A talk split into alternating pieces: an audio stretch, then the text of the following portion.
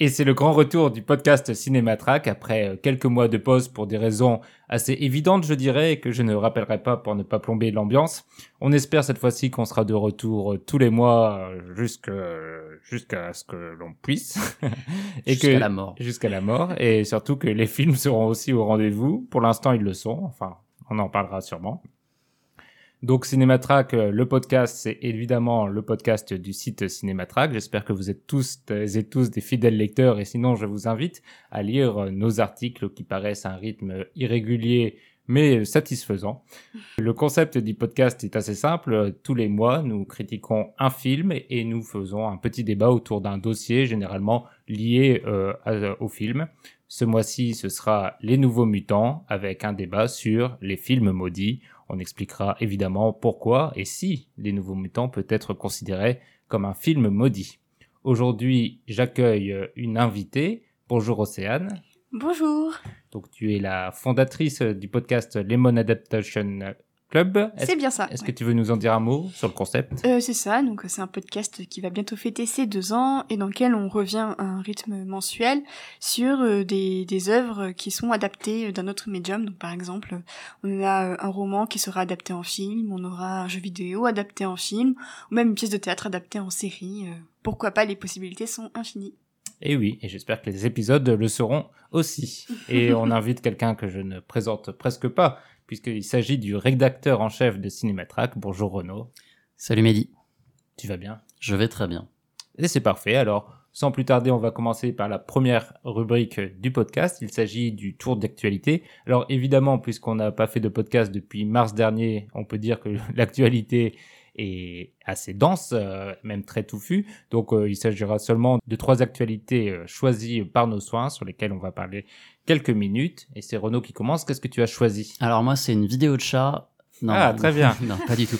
Euh, moi, je voulais parler de Sony qui a annoncé il y a quelques jours, au moment où on enregistre ce podcast, euh, qu'il euh, ne sortirait pas de, de, de gros films euh, au cinéma tant que euh, la crise du Covid ne serait pas réglée.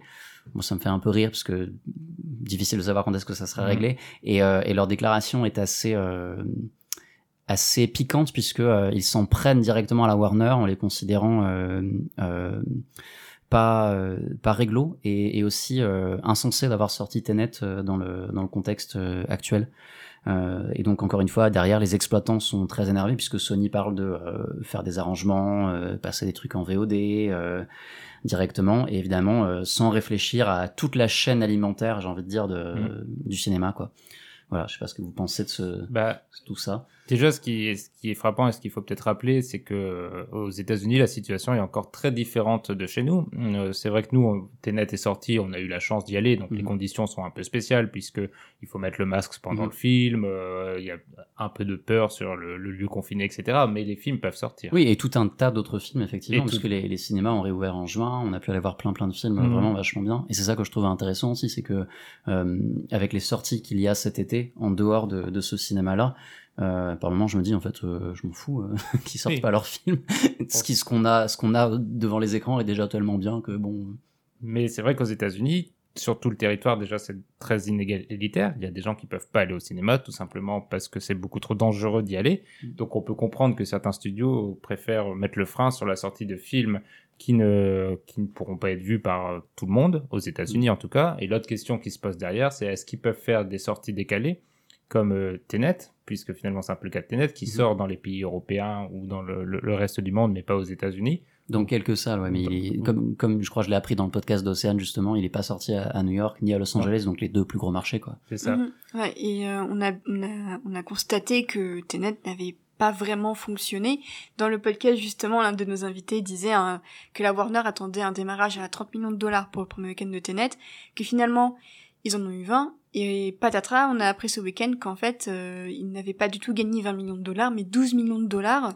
C'est quand même euh, mm. moitié moins quasiment. Donc euh, c'est vraiment très inquiétant et dans ce contexte-là, on peut comprendre que la sortie même de Wonder Woman 84 ait été décalée de fin septembre au 25 décembre en espérant peut-être quand même grappiller quelques dollars cette année, sachant qu'il y a aussi Dune qui arrive chez Warner.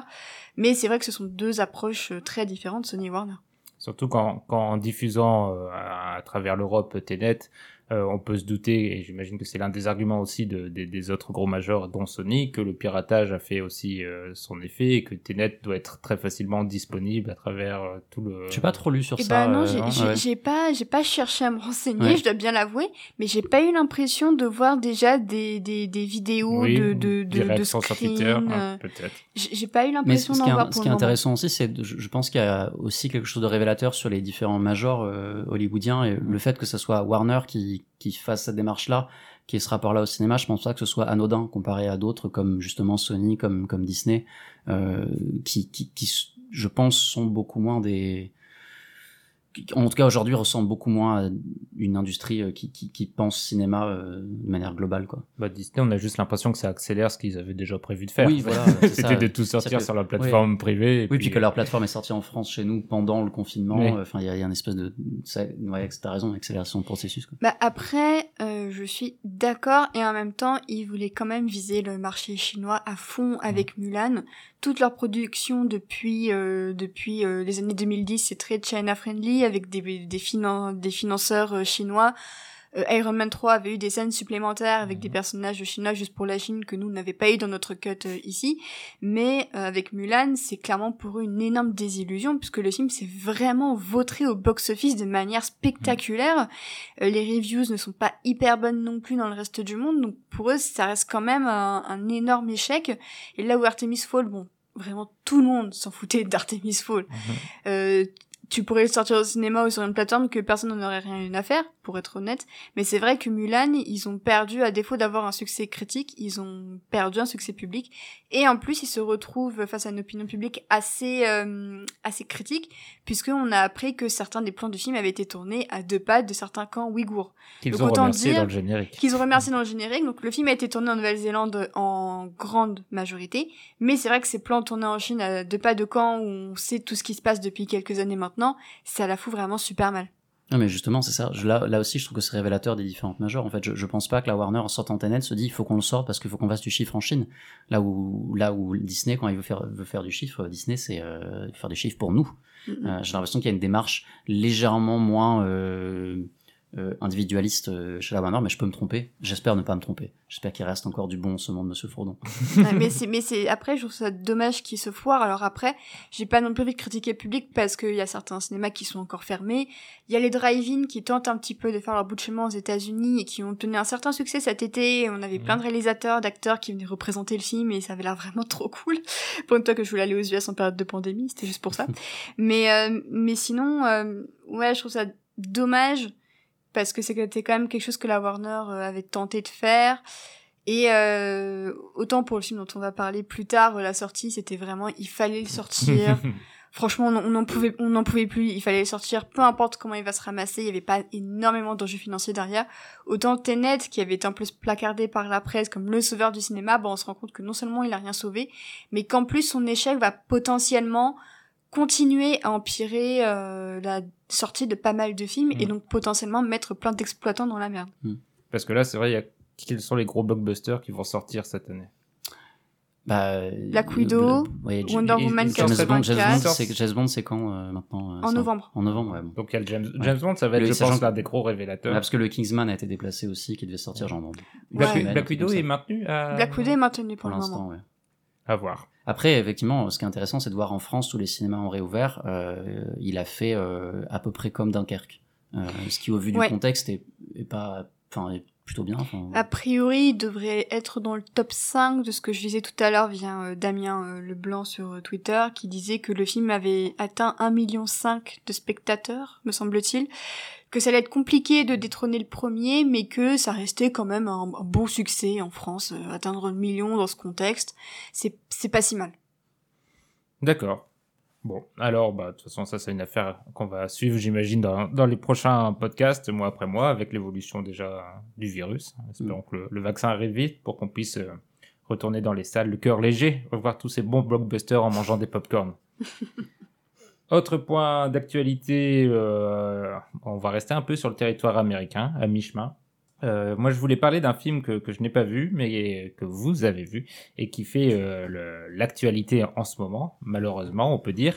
C'est un film qui est sorti en France en août, il s'appelle Mignonne, de Maïmouna Doucouré, qui a eu quelques bonnes critiques, qui a eu des prix Mhm. dans des festivals, euh, à Sundance notamment, mais qui est quand même relativement passé inaperçu à sa sortie. Donc, euh, sûrement dû aussi à cause des, euh, des, des circonstances. Euh, en août, euh, je sais pas C'est légèrement plus compliqué. euh, que Ouais, le, le film ouais. est sorti le mercredi, moi je l'ai vu euh, le Mhm. lendemain, et le soir même j'en parlais à des amis, et le- la, la polémique aux États-Unis est arrivée le, le jour d'après, donc le vendredi de la semaine. Euh, Là, je parlais plutôt en, en termes de vente, Non. Euh, de, termes de de- vente. de box-office, tout ça. Il a pas. Ah oui. La, la polémique avait commencé la semaine de la sortie en France. en, en termes de box-office, euh, effectivement, il y a eu des, il y a eu des plaintes. Enfin, les gens disaient qu'il n'était pas dans beaucoup de cinéma. Hmm. Ce à quoi des exploitants ont répondu, oui, mais les exigences du distributeur étaient trois semaines, euh, sinon rien. 4. Euh, quatre, pardon. euh, donc Ah oui. ça, fait peut-être beaucoup. euh, donc je sais pas quel est le fin mot, mais ouais, donc euh, effectivement. Donc, bon, donc il y, a- il y, a- il y avait des circonstances déjà un peu spéciales à sa sortie, mais qui n'a pas fait de, il n'a pas fait de remous dans la presse, en tout cas euh, la presse française, dans les critiques euh, qui, qui, qui sont parues au moment de sa sortie. Et il y a eu une polémique euh, qui a commencé euh, aux États-Unis, on peut dire, et pas n'importe où, puisque le film est sorti sur Netflix. Et c'est là qu'il a eu une visibilité particulière, notamment à l'origine la polémique commençait par la politique marketing de Netflix, euh, par l'affiche qui est mise en avant sur la petite vignette du site, qui était assez différente de l'affiche française, puisque euh, le, film parle d'un groupe de jeunes filles qui euh, s'inscrit à un club de, de danse et euh, qui participe à des compétitions. Et, euh, C'est le- drôle de devoir résumer le film alors que tu l'as oui, pas alors vu, je l'ai pas vu, c'est un petit exercice, mais vous le ferez mieux que moi. Mais, mais c'est juste pour expliquer que Netflix a utilisé une vignette euh, tirée de la danse en elle-même qui montre en effet les filles dans des poses assez lascives et dans des combinaisons moulantes. Euh, la première critique a été faite de dire que Netflix voulait euh, utiliser une image choquante, que ça correspondait pas du tout au film, mais ça commençait à être une, une- une polémique sur la façon dont Netflix présentait le film, mais qui semblait assez euh, finalement assez une petite polémique qui allait vite se résoudre. Et en fait il se trouve que euh, en ce moment même il y a un débat qui fait rage depuis maintenant plusieurs jours plusieurs semaines et on dirait qu'il ne fait que s'amplifier. Parce que le film euh, est tombé dans un timing un peu particulier puisqu'en ce moment aux États-Unis il y a une campagne présidentielle et pas n'importe quelle campagne présidentielle puisque c'est celle évidemment de Trump soutenue par le mouvement QAnon euh, qui n'hésite pas à se servir de n'importe quoi pour présenter les démocrates comme des pédophiles. Alors là, l'occasion était parfaite.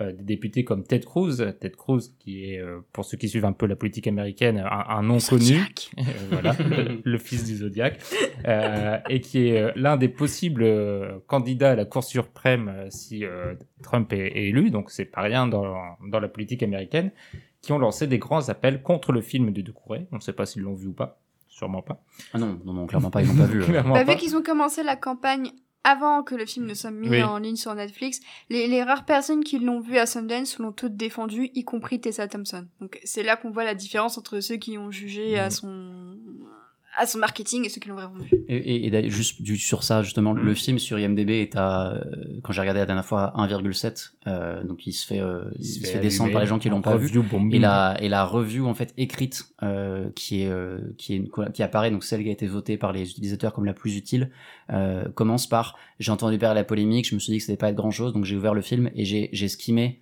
pour trouver les passages et j'ai regardé les passages et effectivement c'est C'est affreux choquant. et c'est ça et donc ben, si c'est- c'est ça la c'est- revue la plus utile qu'effectivement quand tu regardes une scène sans contexte euh, bon il y a, il y a un problème Ah, Et- c'est terrifiant. Et surtout, donc, euh, le film n'est pas accusé de rien, donc il est accusé de mise en avant de la sexuellement de jeunes filles, presque donc de pédopornographie. Mhm. Et même les démocrates se retrouvent un peu embêtés, puisqu'évidemment, ils ne veulent pas passer pour les laxistes de la, après les affaires euh, Epstein et compagnie, ils veulent absolument faire attention à ce qu'on dit d'eux. Donc, il, il y en a quelques-uns qui commencent déjà aussi à taper sur le film.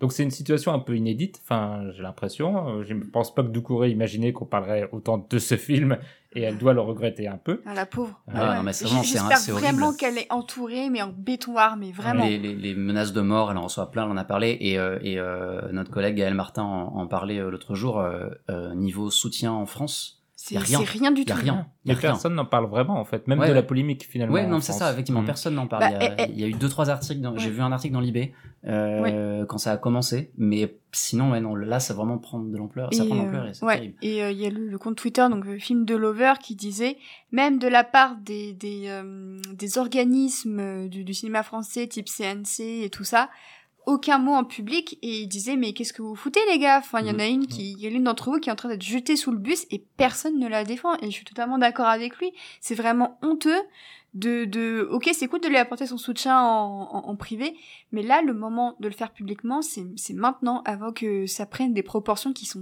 délirantes et que le film ne soit apporté en cours de justice aux États-Unis quoi Mhm. parce que c'est vraiment à Mhm. là qu'on est en train on est en train d'arriver quoi On y va tout droit. Et, et ce qui est fou, c'est que je pense que ça va poser beaucoup de questions. Bah, sur la, alors, je pense que la carrière de la réalisatrice, ça pourra, à mon avis, aller, puisque elle a quand même eu une petite reconnaissance grâce à, ce- à Sundance, et que j'imagine que dans le milieu artistique, on va reconnaître ses qualités, et que ça, en espérant que ça la touche pas. Mais elle. ça- si on la traite à égal à égal avec Polanski en France, euh, ok, hein, vas-y, Ouais. on a eu toutes les chances. euh, dans les- Mais euh, même aux États-Unis, il commence à y avoir une ou deux célébrités qui s'opposent à Doucouré, type Oui. Evan Rachel Wood, alors qu'elle a un passif compliqué puisqu'elle a quand même fait 13.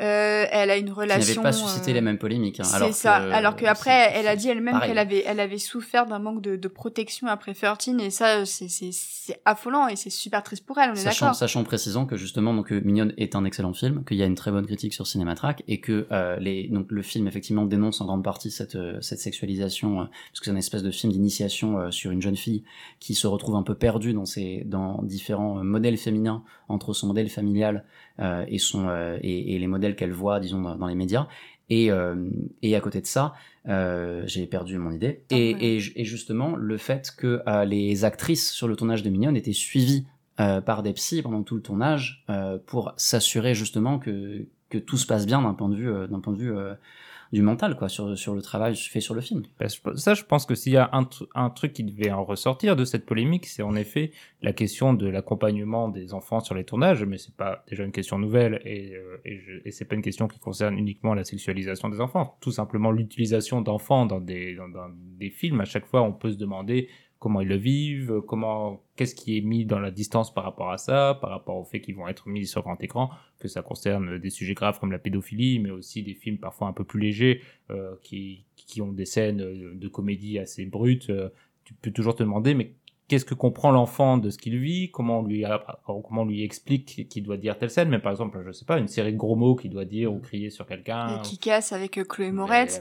T'avais tout, Même tous les mecs. C'est ça, mais même, moi, je me sens vraiment pour Kick-Ass, où tous les gens étaient en mode, euh, on va attendre que Chloé Moretz soit majeur, soit majeur, quoi. Mmh. Et encore aujourd'hui, ça me choque. À l'époque, j'étais en, blague. à l'époque, j'étais en mode, ah, c'est un peu drôle, mais il y avait déjà quelque chose qui me dérangeait parce que bah, j'étais pas aussi déconstruite Mhm. que maintenant. euh, je venais à peine d'avoir 20 ans. Mais euh, si aujourd'hui un film comme Kick-Ass sortait, je pense que les choses seraient euh, hyper, Mhm. euh, hyper différentes. Et je l'espère parce que même Chloé Moretz, que je ne porte pas du tout dans mon cœur, elle, elle- elle en parlait quand même pas mal de ça, de, de la manière dont on l'a fait grandir euh, trop, trop vite. Mhm. Et, et donc ça, oui, ça pourrait, mais pas pas de cette façon évidemment, pas de la façon dont la polémique a, a été tournée aux États-Unis. Et surtout, ça va poser la question aussi des, des financiers qui sont déjà quand même très frileux pour ce genre de sujet. Alors là, avec cet exemple-là, on peut dire que les, les vannes vont vite se resserrer sur tout projet de sujets euh, un peu sensibles euh, et un Bah, peu délicats qui ouais. pourtant font souvent des, des très bons films. Bah, pour moi, je pense que la carrière de Maimouna de Corée est morte aux États-Unis et je pense que ceux qui disent non, non, mais ça va aller, elle a eu des récompenses et tout ça, je pense qu'ils ils, ils occultent deux choses. C'est que Maimouna de Corée est une femme et c'est une femme noire. Et le fait est que euh, les femmes noires dans notre système et dans l'industrie hollywoodienne, on le sait, elles sont beaucoup moins bien protégées que leurs pères qui sont des, des hommes blancs, euh, je suis désolée de le dire, mais c'est Mm. vrai, c'est vraiment ça.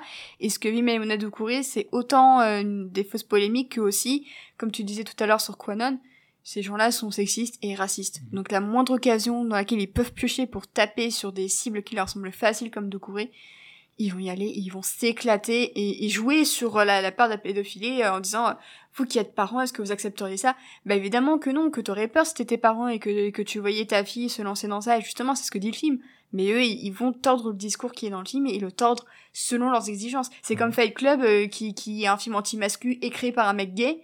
Et tout le propos des mascus, ça va être de dire, bah c'est un film euh, qui dit qu'il faut être, euh, faut être viril pour, euh, pour détruire la société, quoi. Même euh, même en France en fait parce que enfin euh, je rappelle euh, rapidement que Amandine Gay euh, s'est faite euh, insulter de manière extrêmement virulente par Xavier Beauvois il y a quelques mois euh, sur Twitter au sujet de au sujet de je ne sais plus quel truc débile avec Marilyn Chapa et c'était euh, horrible, oui. et, Oui, je me euh, souviens. et, et elle a elle a donc fait appel au, au collectif 50-50 et à la société des réalisateurs dont elle fait partie pour euh, qu'il y ait quelque chose qui se passe et il s'est rien passé il s'est rien Ouais, passé. ouais. On s'en, on s'en balance en fait, on s'en Mhm. bat les steaks C'est- des ouais. réalisatrices femmes noires en France. Et surtout Mais que ouais. c'est son premier film, alors Ouais. ce qui euh, Mm, mm. rend Mais les choses d'ailleurs, encore le- plus fragiles. Mm. D'ailleurs, il y a tout à l'heure, alors le, je, je suis le collectif 50-50 euh, sur Twitter, et tout à l'heure, ils ont posté un message où on s'oppose à toute forme de discrimination et tout ça. Mais il se passe tellement de choses qu'en ce moment qu'on préfère prendre du recul et tout ça, et j'ai envie de dire, mais prenez pas de recul! C'est maintenant qu'il faut ouvrir vos bouches! C'est maintenant! Mais je pense qu'il y a vraiment, d'autant plus sur ce sujet de la pédophilie euh, pour enfants, qu'il y, a- une peur d'intervenir parce qu'il y a ce côté, euh, on veut aussi protéger euh, les, femmes, protéger les jeunes filles, et que la question qui se pose derrière, c'est en effet une question féministe de comment ne pas sexualiser les jeunes filles. Et que là, du coup, le fait que les, les ceux qui critiquent le film critiquent une position qui est censée être féministe, enfin non, veulent une position féministe contre ce film, joue, fait qu'il y a un peu d'ambivalence sur ce sujet et que personne n'ose faire quoi que ce soit Ouais. et ils préfèrent laisser la situation Ah pourrir. que les, les gens ont peur de se faire traiter de pédophile en fait. Mais c'est ça, tout simplement tout quoi. simplement. C'est- C'est, c'est, que- je parlais tout à l'heure de Tessa Thompson, mais euh, les, les commentaires que c'est prise de Tessa Thompson, c'est affolant en mode euh, ah ok euh, t'es pédophile machin et tout ça, mais le niveau un peu, elle avait tweeté des choses vraiment très très sensées sur le Mm. film, et même Tessa Thompson, j'ai vu très peu d'artistes américains euh, la soutenir sur ce coup-là. Le seul que j'ai vu la soutenir, c'est Edgar White, vraiment Ouais, ouais. qui retweetait tout, tout, tout- tous les tous les trucs qui étaient positifs sur euh, le film.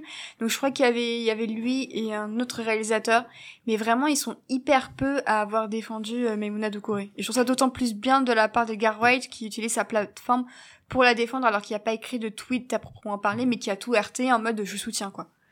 Bon, le pire qui pourrait lui arriver, c'est que Woody Allen la soutienne, donc on, on va, lui, on va lui souhaiter que ça, que ça n'arrive pas. Non non bah Mais- Woody Allen il a pas de noir dans ses films donc euh, qu'est-ce que tu veux Oui, qu'il aille la soutenir C'est pas faux. Euh, Est-ce que vous avez, bon, on va peut-être du coup, euh, j'allais vous demander ce que vous aviez pensé du film, mais vous l'avez déjà un peu dit, vous avez C'est beaucoup super aimé. bien. ouais. C'est alors j'ai j'ai quelques réserves en fait sur euh, sur le script. Je pense que euh, j'en j'en discutais avec une, une amie qui s'appelle Clarissa. On en discutait et je trouve qu'il y a quand même une scène en trop dans la manière d'objectifier les jeunes filles. Donc c'est une scène de danse sur l'escalier Mm. que je trouve que vraiment les curseurs sont poussés trop loin et que on pourrait enlever cette scène du montage et ce serait parfait. Euh, après, euh, j'aime beaucoup le film. Je trouve qu'il dit des choses très pertinentes, très sensibles. En tant que que, que jeune femme, bah, je me suis retrouvée dans certaines situations avec euh, tes, tes copines qui, qui se mettent des chaussures à plateforme, des trucs hyper moulants, qui es- essaient d'être un peu sexy, euh, mais qui comprennent pas trop où mettre les curseurs. Et je trouve que le film raconte très bien ça et que c'est un quand on voit le nombre de, de, de, de, de filles sur les réseaux sociaux qui disent euh, on se souvient de ce type de situation, je pense que Doucouré a tapé juste sur un truc qui qui était euh, qui, qui pour moi aujourd'hui prend un- un- une saveur particulière, mais ça a existé, c'est super réaliste la manière dont elle le décrit, on se doute bien que c'est pas pour euh, c'est pas pour appâter euh, les pédophiles au cinéma du coin, c'est pour montrer à quel point où est-ce que notre société euh, est capable de pousser ces jeunes filles pour les faire paraître plus adultes qu'on pourrait le croire. Et je veux juste rajouter deux trucs. Premièrement, c'est euh, en plus de tout ce qu'elle a dit, euh, le film est pas naturaliste. Il y a vraiment des séquences euh, de mise en scène extrêmement inventives, euh, ce qui font que j'ai vraiment adoré le film, notamment la fin, la scène finale que je trouve absolument sublime. Et la deuxième chose, c'est que je travaille euh, en lycée euh, et on enregistre ça le lundi 14 septembre, jour où les, les lycéennes ont, ont été encouragées sur les réseaux à s'habiller. Parce qu'il fait très chaud Comme et elles s'habiller comme elles veulent Comme elles exactement. comme elles le veulent euh, puisqu'il y a eu plusieurs histoires récemment pas mal de d'écoles qui disent ben non euh, les bretelles c'est non euh, les nombrils qu'on voit c'est non etc Le musée d'Orsay aussi. le musée d'Orsay aussi effectivement. Euh, et, euh, et donc ça fait pas mal, de bruit ça euh, aussi aujourd'hui. Donc euh, et toujours toujours avec cette histoire de en fait euh, le problème c'est pas comment elle s'habille le problème c'est le regard des le regard des hommes en fait. euh, et donc effectivement moi je le vois tous les jours et ça m'a parlé ça ça m'a semblé extrêmement évident euh, et, et extrêmement juste comme film Et d'ailleurs, je crois que c'est le 20 septembre qu'il y a Maïmouna Doucouré qui euh, participe à une séance de mignonne avec euh, le collectif euh, Justice pour Adama. Parce que euh, je crois que Assa Traoré a vraiment poussé le film sur les réseaux sociaux et je crois qu'il va y avoir un échange entre elles deux. Donc euh, si, si, si vous y allez, je pense que la discussion sera très intéressante, surtout au vu des derniers euh, développements. Oui. Bah, Mortel. sera, euh, enf- intéressant d'avoir aussi son retour sur la façon dont elle vit euh, cette, euh, cette polémique on espère que le soutien se fera pour la suite de sa carrière en tout cas. Océane, c'est à toi. Quel était ton point d'actualité? Euh, alors, bah, mon actu, je suis un peu mi- mi-figue, mi-raisin autour, c'est la nouvelle charte d'inclusivité euh, euh, mise en, circulation par euh, l'Académie des Oscars suite à différents mouvements tels que Oscar So White ou même en début d'année on apprenait, enfin on constatait que les Oscars étaient toujours extrêmement masculins dans leur nomination. donc c'est une charte en plusieurs points qui est autant inclusive pour tout ce qui est acteur, actrice, que derrière la caméra, donc avec les équipes de production, et donc maintenant, il y a en quelque sorte ce qu'on peut appeler des quotas, à défaut d'un autre mot, c'est-à-dire que pour chaque film, il faut cocher au moins euh, deux points des quatre points. Donc l'un des premiers points, c'est effectivement sur le, la représentation des acteurs euh, dans un film. L'autre, c'est sur les équipes de production, sur les histoires racontées, et euh, sur un dernier point aussi qui, qui m'échappe, mais en gros, le but du jeu, c'est la formation et le financement pour la formation des jeunes acteurs. Oui, ouais, effectivement. Et euh, donc parmi ces quatre points, il faut qu'au minimum un film, s'il veut être nommé par les Oscars, il faut qu'il remplisse au moins deux euh, de ces critères. Euh, donc effectivement, euh, tout de suite aux réseaux sociaux, ah, machin, mais c'est de la censure, tel film aurait pas pu gagner, machin et tout ça. Euh, bah du coup j'ai envie de dire que en fait c'est pas forcément différent d'aujourd'hui parce que euh, des gens avaient remarqué que même un film comme Green Book aurait pu gagner alors que pourtant c'est un film écrit par un scénariste blanc réalisé par pro -Trump. Euh, voilà pro Trump et islamophobe ça a été réalisé par un resteur blanc et il a gagné parce que sa présence à l'écran bah il y avait Mahershala Ali quoi. Donc je trouve que c'est un système assez limité. Je suis pas hyper fan du système de quotas. Je pense que c'est un peu de, de la poudre aux yeux. Euh, je pense que ça peut davantage bénéficier aux techniciens. C'est ce que j'allais dire. Pour moi, c'est pour moi c'est pour moi c'est vraiment les techniciens qui, qui vont avoir le, le, plus gros push. Et ça c'est ça c'est une très bonne nouvelle. Par contre, ça c'est vraiment un des rares points où je pense que tu peux pas râler, c'est-à-dire que euh, Taika Waititi avait fait cet effort sur Thor Ragnarok, c'est-à-dire que c'était euh, des euh, des indigènes, je crois, qui était dans les équipes de production euh, sur Thor Ragnarok, qui avait été tourné en Nouvelle-Zélande, il avait insisté pour qu'il y ait un certain pourcentage de l'équipe de tournage qui soit effectivement composée euh, d'indigènes pour faire passer le message que bah, l'Australie euh, c'est pas fondé avec que des gens blancs quoi. Il y avait des gens avant eux. Et j'avais trouvé ça très très intéressant. Et donc si euh, ça peut faire un, plus de progrès euh, au niveau des, des, techniciens je trouve que c'est vraiment euh, super. Après avoir l'encadrement qu'il y aura autour parce que je pense que c'est pas en mettant un quota de 30% de, de, de techniciens racisés que les problèmes de racisme ou même de, de sexisme ou d'homophobie ou de transphobie vont euh, d'un seul coup disparaître, quoi. Ça se fait pas en une journée, ça se fait pas en une seule charte. Euh, c'est pour ça que j'ai un peu peur quand même que du coup on se retrouve avec plus de, de, de personnages tokens et d'acteurs tokens euh, sur les écrans. Euh, pour moi, un des pires exemples ces dernières années, c'est Deadpool 2, avec son couple lesbien, dont le personnage asiatique qui a les cheveux roses en disant Hello, I'm the girlfriend of, of my meuf. Et euh, elle servait à rien en fait, c'était juste là pour dire bah tenez, vous voulez une lesbienne? Bah on vous la donne. Bah c'est cool, mais si tu me montres juste une lesbienne mais qui a rien derrière, bah moi je n'ai rien à battre.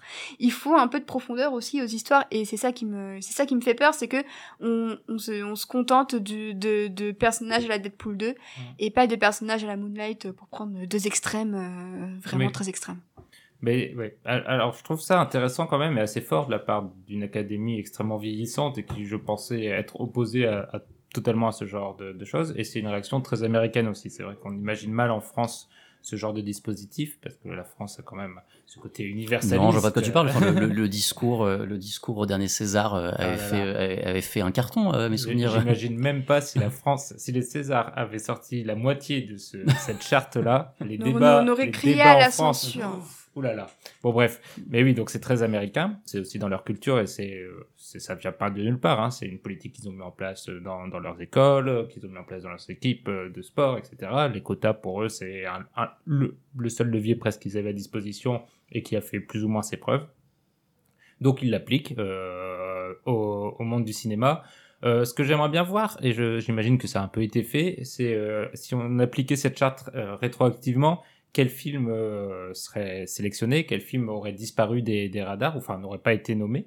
Mm. Euh, ça donnerait une bonne idée de la portée de, de cette charte. Est-ce qu'elle a vraiment des seuils euh, intéressants, puisque si on parle de quota, on parle de seuil et de savoir qu'est-ce qui qualifie un, un, film ou non. Et euh, il faudra voir dans les années à venir à quel point ça va changer l'industrie du, du, cinéma, à quel point la course aux Oscars est, est, est on sait qu'elle est primordiale à Hollywood plus que les Césars en France, je, je pense même. Donc en effet, je pense que les, les producteurs vont forcément euh, prendre en compte ces, ces critères. Euh, je pense comme toi qu'en effet, c'est les techniciens qui vont plus le plus y gagner puisque ce sera toujours plus facile pour un studio de mettre euh, 30% de personnes euh, de couleur qu'on ne voit pas Ouais, qu'un acteur noir euh, en tête d'affiche. Bon, mais ce sera déjà ça de prix, hein. c'est un peu Mm. ça, c'est triste à dire, mais c'est aussi ça la politique, c'est euh, Oui. essayer de petit pas par petit pas de changer un peu l'industrie. Je pense qu'elle a Je pense pas que ce soit un petit pas non plus. Enfin, je veux dire, Non. c'est- choisir en fait. Enfin, c'est choisir. C'est c'est toi qui décides ce qui est le plus important entre la représentation et euh, le travail Hmm. et donner du travail à des gens quoi. Oui, oui, non, non, Les c'est deux pas- sont importants aussi, mais je. Je suis d'accord avec toi. Par contre, Je j'ai une que question. J'ai une question. Ils ont donné une date? Genre ils veulent appliquer. Ils veulent Je l'appliquer crois quand que ce c'est truc 2021-2022. Ouais. Je crois même que c'est Ok. 2022 parce que bah, y a tellement de productions qui sont déjà en marche que si tu mets ça pour 2021, euh, ça, ça va. Bon, déjà, il n'y a plus de films. donc. Il y a plus de films. bah, surtout avec, euh, avec Sonic. Sonic, Sonic Tenet. Bah, Tenet, bah, c'est pour ça que, que, que, Tenet, il que est bon. Tenet. Tenet, il est bon, il passe. Euh, Ah, je- tu le passes, Ouais, oui. sans doute. sans Ah bah il, y a, il est tourné en Inde. Je pense qu'il y a pas mal de techniciens indiens euh, Ouais. pour la partie en Inde. T'as John David Washington, t'as euh, Amish Patel, t'as. j'a- j'avoue euh, pour les techniciens, s'ils comptent les boîtes d'effets spéciaux, ils vont les passer tranquilles en fait, parce qu'ils Bah, utilisent tout le temps des boîtes ailleurs en fait. Il faut ça. voir en fait les détails de, de leur charte en Je fait. pense que c'est plus précis que ça quand même. Ouais. hein. Je pense que.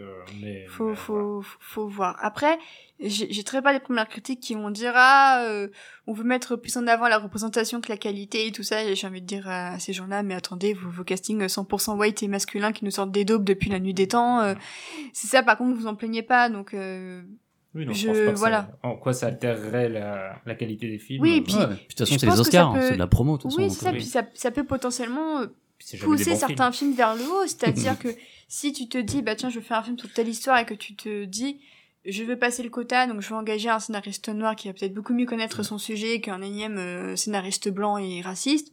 J'ai envie de dire, pourquoi pas, si c'est des petits changements qui sont par-ci, Mm. par-là, euh, pourquoi pas. Mais pour moi, c'est vraiment au niveau des, des histoires et des acteurs que j'ai très peur qu'on se retrouve avec des tokens.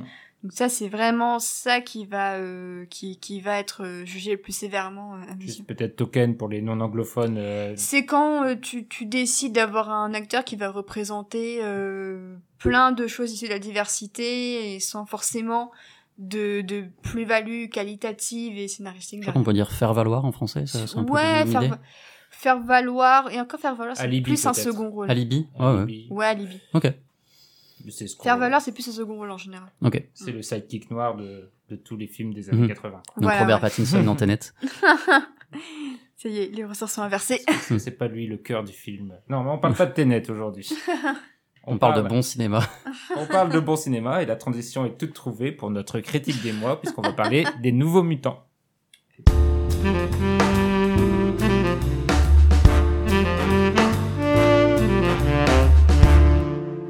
On a choisi un film qui, euh, qui n'est pas le gros blockbuster euh, du moment, euh, puisqu'il sort en plus le même jour hein, que Tenet. Il est sorti Absolument, le même jour le même que jour. Tenet et il s'agit des Nouveaux Mutants. Alors un film pourtant attendu, est-ce qu'on peut dire attendu? Alors, Qui s'est laissé attendre pour les, les fans, ou en tout cas ceux qui, qui suivent un peu l'univers euh, des comics ou l'univers Marvel.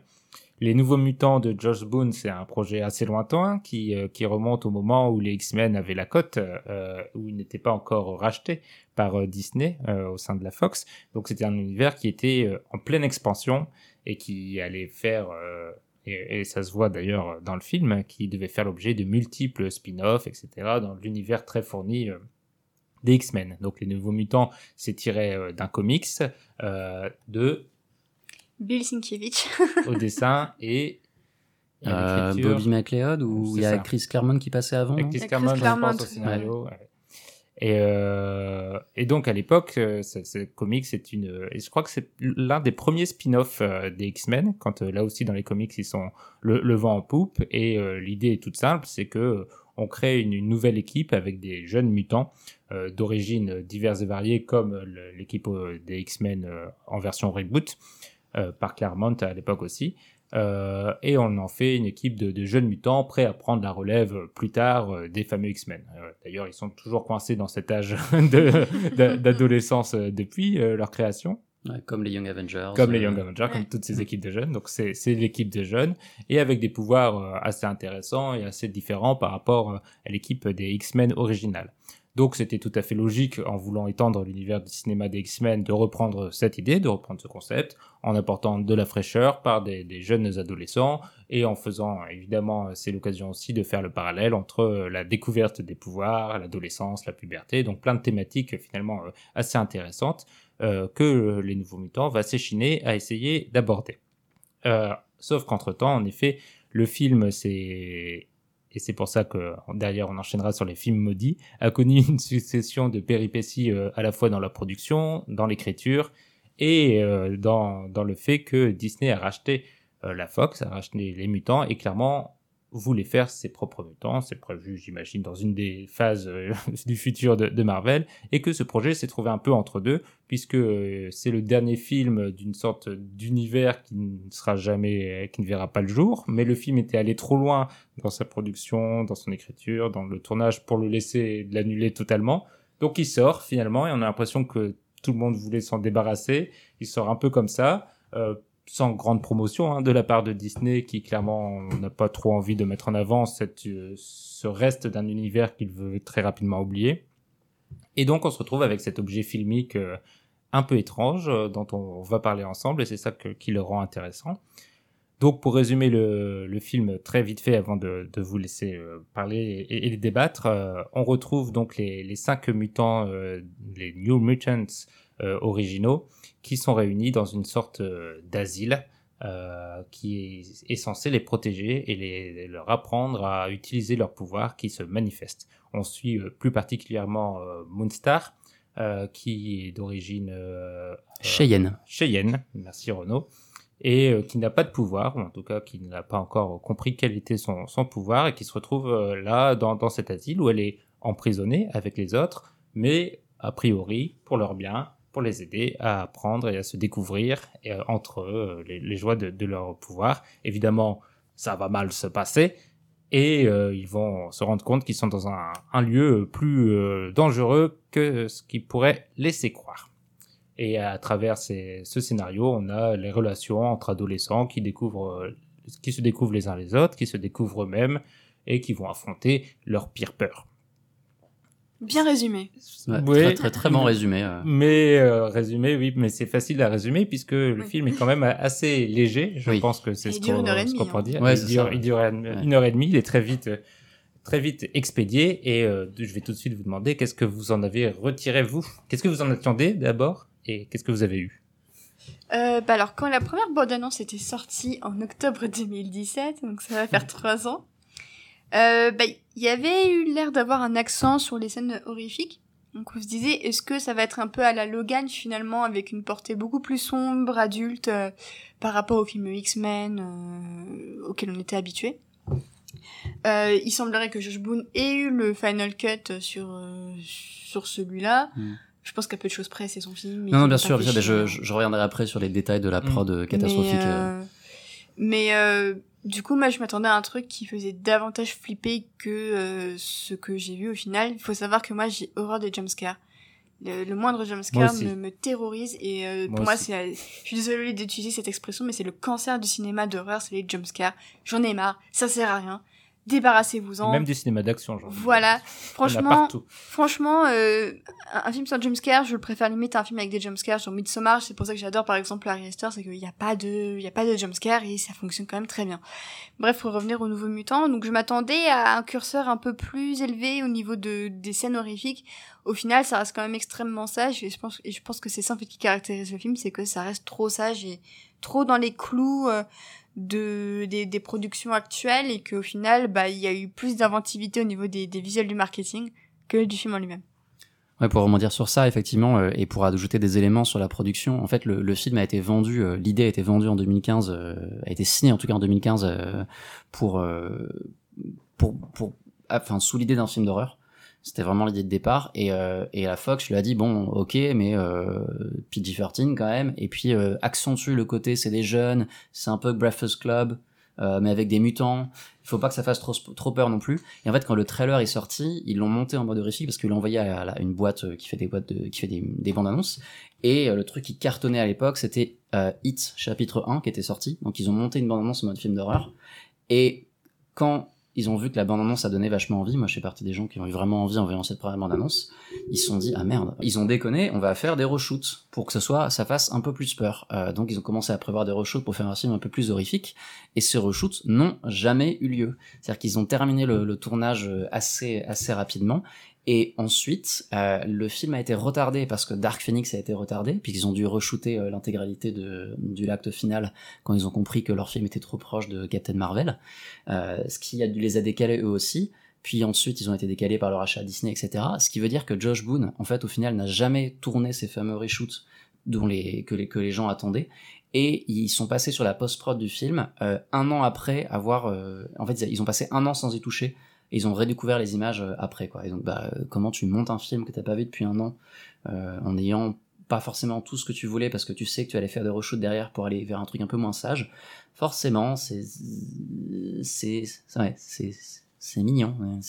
Enfin, je disais mignon. Moi, j'ai détesté vraiment. Ça m'a donné envie de vomir. J'étais super énervé. Euh... Bah, on reviendra, on reviendra là-dessus, du coup, Renaud, sur ton, sur, ton, sur ta colère. mais, euh, mais moi, ce qui m'a le plus frappé, en effet, c'est ce, c'est incroyable à quel point ils ont voulu tout d'un coup copier euh, Hit, euh, le film euh, ça, ça a été traduit en oui, français? Ça, ça euh, parce qu'on se retrouve comme ils utilisent le pouvoir, euh, peut-être le, est-ce qu'on spoil ou pas? Ouais. Bah, le pouvoir de, de Danny Moonstar, c'est de, de pouvoir faire revivre aux gens leur pire peur. Donc c'est l'opportunité l'opportunité idéale au cinéma de mettre en scène ces peurs dans des délires psychodéliques. Et, euh, et, le film le fait en mode hit vraiment. Mais c'est incroyable à quel point il y a des références, mais parfois copier-coller. La scène dans la douche avec les douches qui s'allument et tout, c'est, c'est, c'est le même film. En, en, en pas bien, en qui fait pas peur. Et tu te dis, mais c'est, c'est bizarre qu'ils soient allés. Ça, ça, sent le projet un peu perdu où ils, se, ils essayent de se rattraper aux branches et.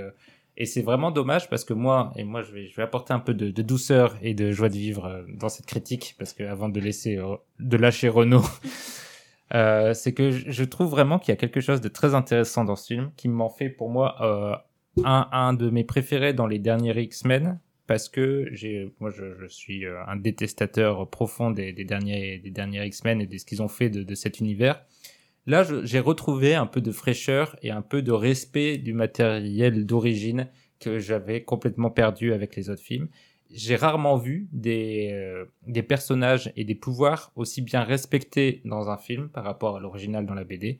Euh, je pense notamment à Magic qui a un, un pouvoir incompréhensible, elle, elle, peut se téléporter dans le limbo et revenir avec un bras épais, etc. J'étais persuadé qu'ils allaient pas reprendre ça. Et si, ils reprennent ça, ils reprennent même le dragon, enfin que, et, et le reprennent en plus de manière intelligente, je trouve.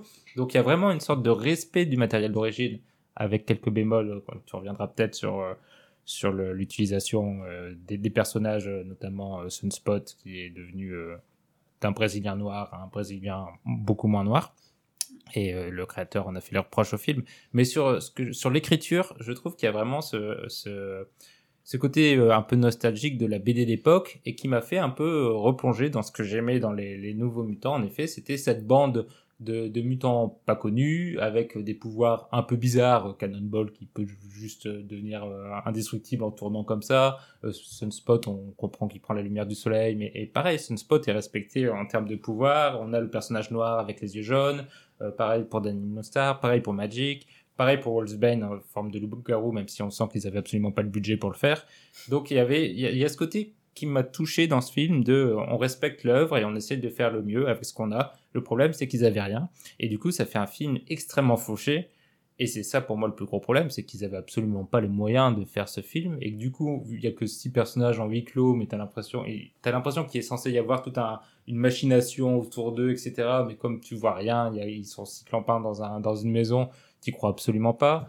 Euh, tu crois pas au pouvoir, tu crois pas à l'acte final, tu crois pas aux méchants, tu crois en pas grand chose et, ça ressemble beaucoup. C'est malheureusement une formule toute faite, mais là, pour le coup, ça ressemble vraiment à un épisode de série télé euh, mauvais, euh, dans le sens où ils ont un bon concept et puis derrière, ils tournent en rond et ils n'ont pas les moyens d'aller dans l'audace qu'ils auraient pu avoir. Mais je suis quand même sensible à la, à la démarche originale. Ouais. Je, je, suis assez, assez d'accord. Je trouve que le film a une sorte de, de vibe année 2000 qui manque un peu en fait.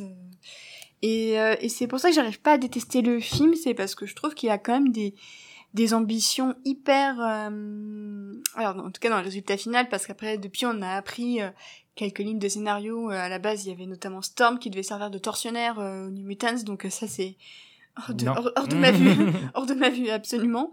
Mais mais sinon je trouve qu'il y a une sorte de d'innocence dans le script de de simplicité en fait que t'as que qui qui ne ressemble pas à un film des, années 2020 je trouve que le film est limite sorti euh, est, hors de son temps. Alors déjà il a 3 ans de retard. Enfin techniquement il devait sortir en 2018 donc on va dire deux ans et demi de retard soyons soyons gentils un peu avec le film. Mais je trouve que le film aurait eu parfaitement sa place au cinéma dans les années 2000 et je trouve qu'en fait il a limite 15 ans de retard quoi. Oui. et c'est limite dommage parce que il y a quand même des éléments très intéressants. Il y a une petite romance lesbienne toute mignonne et qui prouve que tu peux faire des films de super-héros tout en respectant euh, l'identité sexuelle de, tes personnages et qui en plus s'intègre très bien au récit. C'est, c'est pas entre guillemets forcé ni quoi que ce soit, mais c'est super organique euh, dans, dans le récit. Les acteurs sont plutôt bons les idées sont plutôt euh, intéressantes et je trouve quand même que le curseur notamment au niveau de Magic où on devine quand même que au-delà de ces immondes créatures qui viennent la voir il y a une peur un petit peu plus euh... bah clairement elle a été abusée elle a été abusée elle a été abusée alors moi je me disais peut-être de l'inceste ou, du viol mais parler de ça dans un hmm. dans un blockbuster de super-héros en 2020 c'est c'est quand même euh il faut le faire, quoi. Mhm. Il, faut oser le faire. Euh, justement, on parlait de Mian tout à l'heure, mais là, il faut oser le faire et parler de ça. Même à demi-mot, il, y a quand même quelque chose qui est, dit. Euh, après, moi, mon reproche, c'est que je trouve qu'il y a trop de backstories qui se ressemblent. Et surtout, j'ai un problème avec celle de Sunspot qui est identique à celle de Diablo dans Suicide Squad. Et ça, ça m'a saoulé de voir encore une fois un, un personnage latino qui bute sa femme, euh, enfin en l'occurrence qui bute sa copine, je trouve qu'il y a une sorte de trope assez nauséabond autour de ça et que ah stop les latinos de buter leur femme, ils peuvent servir à autre chose dans, dans vos films. Mais euh, sinon en fait j'ai pas passé un moment, je trouve que ça passait très vite. Le dernier acte, il y a quelques bonnes idées par-ci par-là. Après oui, clairement les curseurs sont pas poussés assez loin dans l'horreur. Il y a des soucis de script, on est d'accord. Mais j'ai pas passé le moment atroce que certains décrivent et euh, en, ça, ça a été plutôt une bonne surprise. Moment atroce que Renaud va nous décrire. En fait, c'est intéressant parce que tout ce que vous dites que vous avez aimé dans le film sont les choses qui font qu'en fait j'ai passé un horrible moment. c'est en fait, c'est les éléments où j'étais là genre oui, c'est ça que je veux. Pourquoi tu me le donnes pas mm. exactement comme il faut? Ça m'a ah frustré à un niveau, mais à un niveau mais incroyable de voir ces éléments-là. Déjà que j'avais déjà vu mieux traité avant et qui en plus étaient explicitement cités dans l'œuvre. Tu peux pas citer Freddy 3 si tu refais Freddy 3 en pas bien. Parce que ce film, c'est Freddy 3. Freddy 3, ça se passe dans un hôpital psychiatrique avec des ados qui sont poursuivis dans leurs rêves par Freddy et ils se rendent compte qu'ils peuvent utiliser leur pouvoir dans les rêves pour affronter Freddy. Franchement, euh, ça ressemble pas mal. Ça ressemble pas mal. En plus de ça, tu peux pas référencer Buffy à travers la télé et mettre dedans des trucs qui ressemblent à Buffy mais qui sont moins bien. Ça pareil, ça m'a énervé. Et, effectivement, tout ce que vous dites, je suis tellement d'accord. Le pouvoir de, de Magic, c'est dément l'univers, son bras, moi je la connaissais pas. Vraiment, j'ai trouvé ça oufissime. Euh, visuellement, bon, c'est du CGI, mais euh, c'est pas grave. Mm. Ça, ça vend du rêve. Ça aurait été dur de le faire autrement. Oui, non, bien sûr, mais ça, il est un peu, il est un peu, un peu jeu vidéo. Oui, c'est un peu cheap, oui. oui. Mais, mais comme tout le film. Oui. oui. en fait, j'avais l'impression de voir une scène de Sucker Punch où j'avais, j'en avais quelque chose à faire, quoi, de ce que je vois. Donc, euh, c'était, c'était bien euh, ce moment. Et, et ces éléments-là, même le personnage de Maisie Williams, quelque chose d'intéressant. Et après, autour de ça, ça m'a énervé, ça m'a, ça m'a frustré. Le fait que, déjà, je pense qu'une des raisons, c'est pas juste le budget, c'est que Josh Boone, c'est un branque. Enfin, je suis désolé, mais c'est le contraire, c'est un scandale. Euh, je trouve que ce type n'a pas de mise en scène, qui sait pas utiliser sa caméra. À aucun moment, je ressens le lieu, alors que c'est un lieu unique. Je n'ai aucune idée de la géographie de cette asile psychiatrique. Je ne comprends pas les salles. Euh, J'aimerais le ressentir davantage. Je ne l'ai pas ressenti. Euh, c'est comme ça que je, je l'ai vécu. Voilà.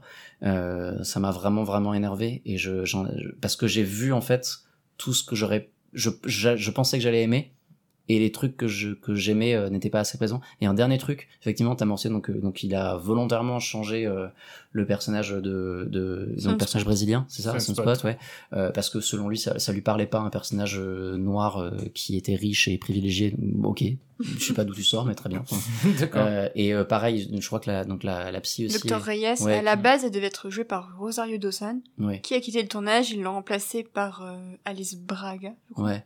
Sauf que le truc c'est qu'elle est noire. noir. Ouais, voilà, le personnage, le personnage est noir. Et moi, un autre truc qui me dérange un peu, c'est la, la manière d'essentialiser la culture cheyenne, puisqu'au final, euh, c'est cool d'utiliser euh, une personne, euh, une personne d'origine cheyenne dans le film, mais les éléments de la, la culture native amér- am- américaine d'origine, quoi, Amérindienne. Ouais, ouais, native, quoi, ne sont utilisés uniquement pour, sont uniquement pour de traumatismes ou euh, une espèce d'imagerie euh, un peu fantasmée, euh, un peu occidentale, quoi.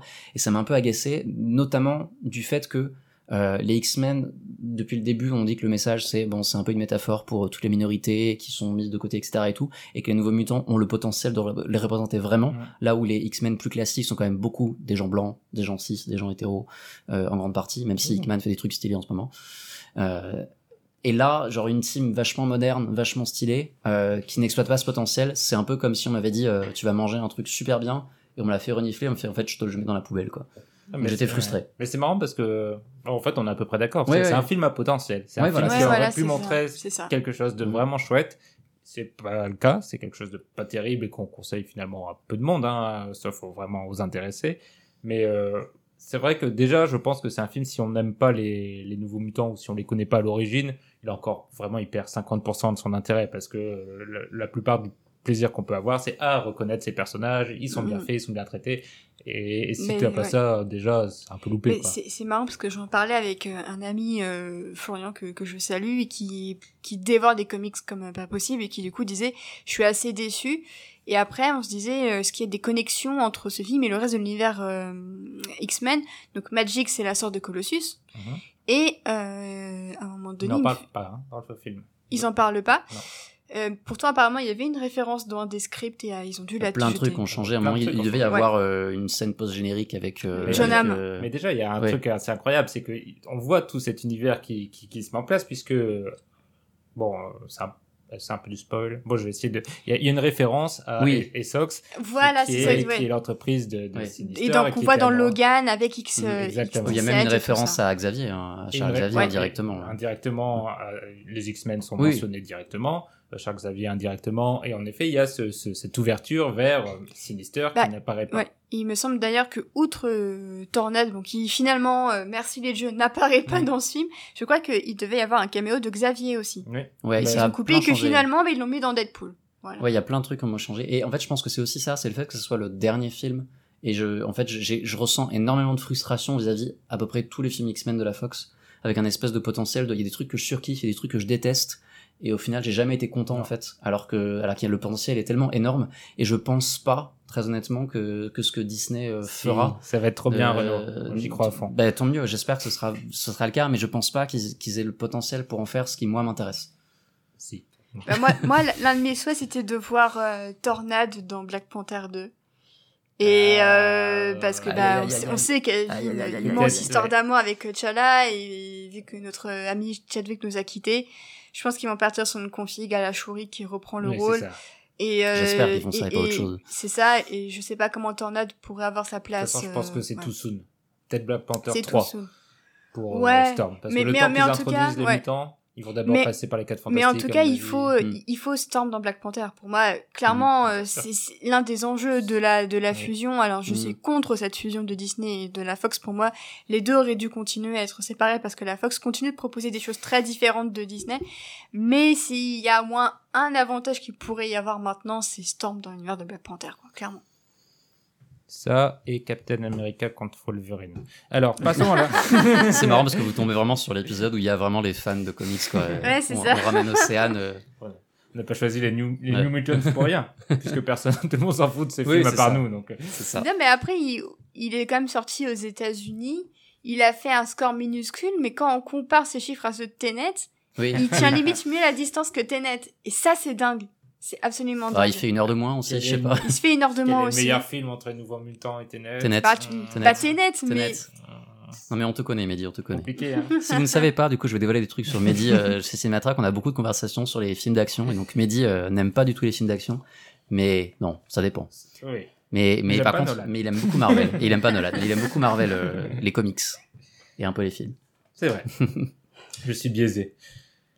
Et euh, je pense qu'on a fait le tour de- Oui, des oui, Nouveaux oui. Mutants. On va passer à notre dossier et entre-temps, un, un petit jeu comme euh, Ah j'en ai l'habitude maintenant.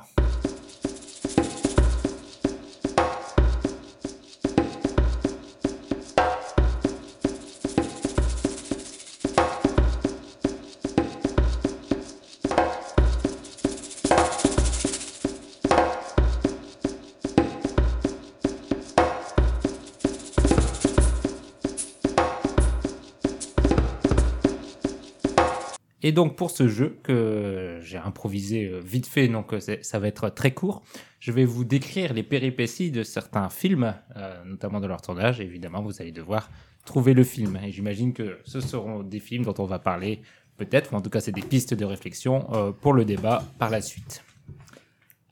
Je raconte très mal les péripéties pour qu'il y ait un peu d'enjeu. Ah oui, c'est Burger Quiz, je connais. Ah oui, c'est ça. Le burger de la mort. Musique. C'est un film qui semblait bien parti pour être enfin tourné quand patatras, les conditions de tournage s'avèrent vite. Euh, L'homme qui tue à Don. Quichotte. Très fort, très fort. Un point pour Renault. Je continue quand même. Alors qu'il tourne dans un désert, des avions font du bruit en permanence et une fois les premières prises effectuées, il se met à pleuvoir, ce qui cause des dégâts considérables. En plus, l'acteur principal se pète le dos en montant à cheval, ce qui les pousse finalement à tout annuler. Et c'est donc bien l'homme qui tua Don Quichotte de Terry Gilliam. qu'il a fini par réaliser d'ailleurs. Deuxième film. C'est un film très ambitieux réunissant deux stars sous l'œil d'un réalisateur aguerri. Mais le réalisateur perd vite le contrôle de son, de son ambition et multiplie les prises, accumulant les retards Apocalypse Now? et lassant l'équipe. Ça devient vite compliqué avec les acteurs. L'un d'entre eux s'en va en plein tournage en prétextant des soucis de santé. Finalement, c'est le réalisateur lui-même qui va avoir une crise cardiaque, laissant le projet inachevé. Ah Ouh. Oui, C'est un film français. oui, oui. Ça me dit. Eh C'est ben, c'est pas Henri Georges Euh, le- Ah le- oui, bah oui, l'enfer. évidemment. L'enfer d'Henri Ah. Georges Clouzot. Bravo. Ah, bien Un joué. point pour Océane. Bravo. Troisième film. Un film à énorme budget, mais qui va néanmoins le dépasser outrageusement. On va sortir à chaque fois. C'est notre la C'est merde ça, noire, en fait. la de merde. Tout le monde semble être en désaccord sur tout sur le tournage, et Josh, Josh Whedon est même appelé à la Ah, Alien rescousse. 4. Justice League. Et vous êtes tous les deux tombés dans mon piège. Je continue. Josh Oh, Whedon est même appelé à la rescousse si, si. sur le scénario. ce C'est euh, Waterworld. C'est Waterworld, Ah, bravo Renaud. Le film est passé de 5 millions à genre 200 millions. C'est incroyable. truc comme ça. Donc Josh Whedon est appelé à la rescousse sur le scénario, ce qui n'est jamais bon signe. Pas facile en même temps de tourner sur un atoll artificiel, surtout quand le réalisateur a le mal de mer. Tout ça pour un énorme flop. C'est en Quel jeu de mots, quel jeu de mots. De... Kevin Reynolds. C'est ça. Ouais. Je l'aurais pas je suis retrouvé. moi. réalisateur, Kevin je Reynolds. t'ai Ouais, pour c'est ça. trouver les ça. films. Il y avait plein de jeux de mots à faire. hein. Le film a fait plouf, euh, c'est Mhm. tombé à l'autre. Il y a naufragé. Ouais. Mhm. On va pas les faire, parce qu'on on est mieux que ça. Quatrième film et avant-dernier. Pendant le tournage de ce film, l'acteur s'est démis l'épaule, a une pneumonie et une infection des poumons, de terribles migraines et a été touché par la foudre. Un véritable Oh. calvaire. Euh, je je l'ai su. Je l'ai vraiment su. Voilà, c'est c'est mon information utile. Il y a un indice dans mon énoncé. Notamment sur le dernier mot. ton énoncé. Un véritable calvaire. Calvaire de David dire Duvelt. que c'est un chemin de croix. Ah oui, c'est sur la Passion du Christ. Ouais, C'est la ah Passion oui, du Christ. sur la Ouais. passion du Ouais. Christ, ouais. C'est la passion du Christ. De... Mel Gibson. Mel Gibson, excellente bande son de John Debney. Et enfin le dernier. Conditions de tournage épouvantables pour ce film qui voit son acteur principal faire une crise cardiaque. Apocalypse Now. Ah, Apocalypse Now. oui, là, C'est voilà, Mar- c'est Martin. Sheen. C'est Martin Sheen. C'est Renault qui l'emporte sur Apocalypse Now. Et en effet, Martin Sheen qui fait une crise cardiaque, un typhon interrompt le tournage sur des semaines. En plus, ils ont caché la crise cardiaque euh, à la prod parce que Oui. sinon ils devaient arrêter le tournage. Ils sont genre non, non, on va pas arrêter maintenant. C'est ça, on va faire les plans sans lui Oui. et puis on se démerdera. Évidemment, il y a Marlon Brando, donc c'est jamais facile quand il y a Marlon Euh, qui arrive Brando. avec 40 kilos de tronc trop et tout. et sans avoir appris quoi que ce soit, et sans connaître le livre, sans rien du tout. Un tournage qui laisse ses marques sur toute l'équipe, notamment le réalisateur Coppola qui a décrit euh, euh, à quel point ça l'avait affecté, et surtout un documentaire euh, fameux qui retrace le parcours du film et qui s'appelle, je l'ai noté, Comme le bouquin. Au cœur des ténèbres, l'apocalypse d'un metteur en scène. D'ailleurs, je pense que bah, là, on peut enchaîner tout de Mhm. suite avec le débat. L'un des, euh, l'un des éléments qui peut faire la grandeur d'un film maudit, c'est souvent aussi le documentaire qui, qui l'accompagne. Euh, là, on en a déjà cité trois en parlant des films avec euh, Lost in La Mancha pour euh, L'homme qui tue à Don Quichotte, euh, L'enfer d'Henri-Georges Clouzot, Mhm. et, et là, Au cœur des ténèbres pour le film de Coppola. C'est aussi tout simplement parce que c'est des éléments qui nous permettent, nous, de savoir que le film a été un enfer et que ça a été un film maudit. Et et j'imagine qu'il y a plein de films qui sont maudits sans, sans qu'on le sache, en fait, et sans Ouais. vu que certaines euh, communications sont plus cloisonnées. Mais avant de, de continuer ce débat et peut-être aussi de reparler de ces documentaires, euh, je vais peut-être faire un, une mini tentative de définition de ce que peut être un film maudit, puisque apparemment c'est c'est pas une expression évidente en soi, et il y a plusieurs façons de la comprendre. Il y a d'abord les conditions de tournage calamiteuses, c'est ce sur quoi mon, mon petit quiz était centré. Euh, c'est facile à comprendre, des, malchances pendant le tournage, plein de, choses qui ne vont pas, qui rendent le projet extrêmement compliqué à faire, extrêmement difficile à mener, jusqu'à ce qu'il même n'aboutisse pas. Dans Film Maudit, il y a la question est du succès? Est-ce qu'un film qui a du succès après peut être un film maudit? Est-ce que Apocalypse Now, qui est l'un des plus grands films de l'histoire du cinéma, qui est adoré, adulé partout, qui, qui objectivement est un résultat exceptionnel quand on voit la fin, est-ce qu'on peut dire que c'est un film maudit Ou est-ce que pour qu'il y ait film maudit, il faut que le film ne se fasse pas ou finisse mal? Et enfin, il y a aussi une autre, euh, une autre définition, et je pense que c'est peut-être la moins intéressante, ou, celle dont on va peut-être peu parler, c'est celle de la malédiction qui suit l'ensemble de l'équipe après le film. Euh, c'est souvent associé au film d'horreur parce que ça fait bien dans le marketing d'un film de dire que euh, des mois après, euh, les acteurs ont eu des choses un peu étranges qui leur sont arrivées. Poltergeist. Ou... Bah, Poltergeist est l'exemple le plus fameux. Ah, j'en ai un autre qui est encore mieux. Vas-y. Glee non. Ah ouais, ouais, effectivement. Non, non. Euh, The Conqueror avec John Wayne. Ah oui, bah, il faudra en parler. On en parlera.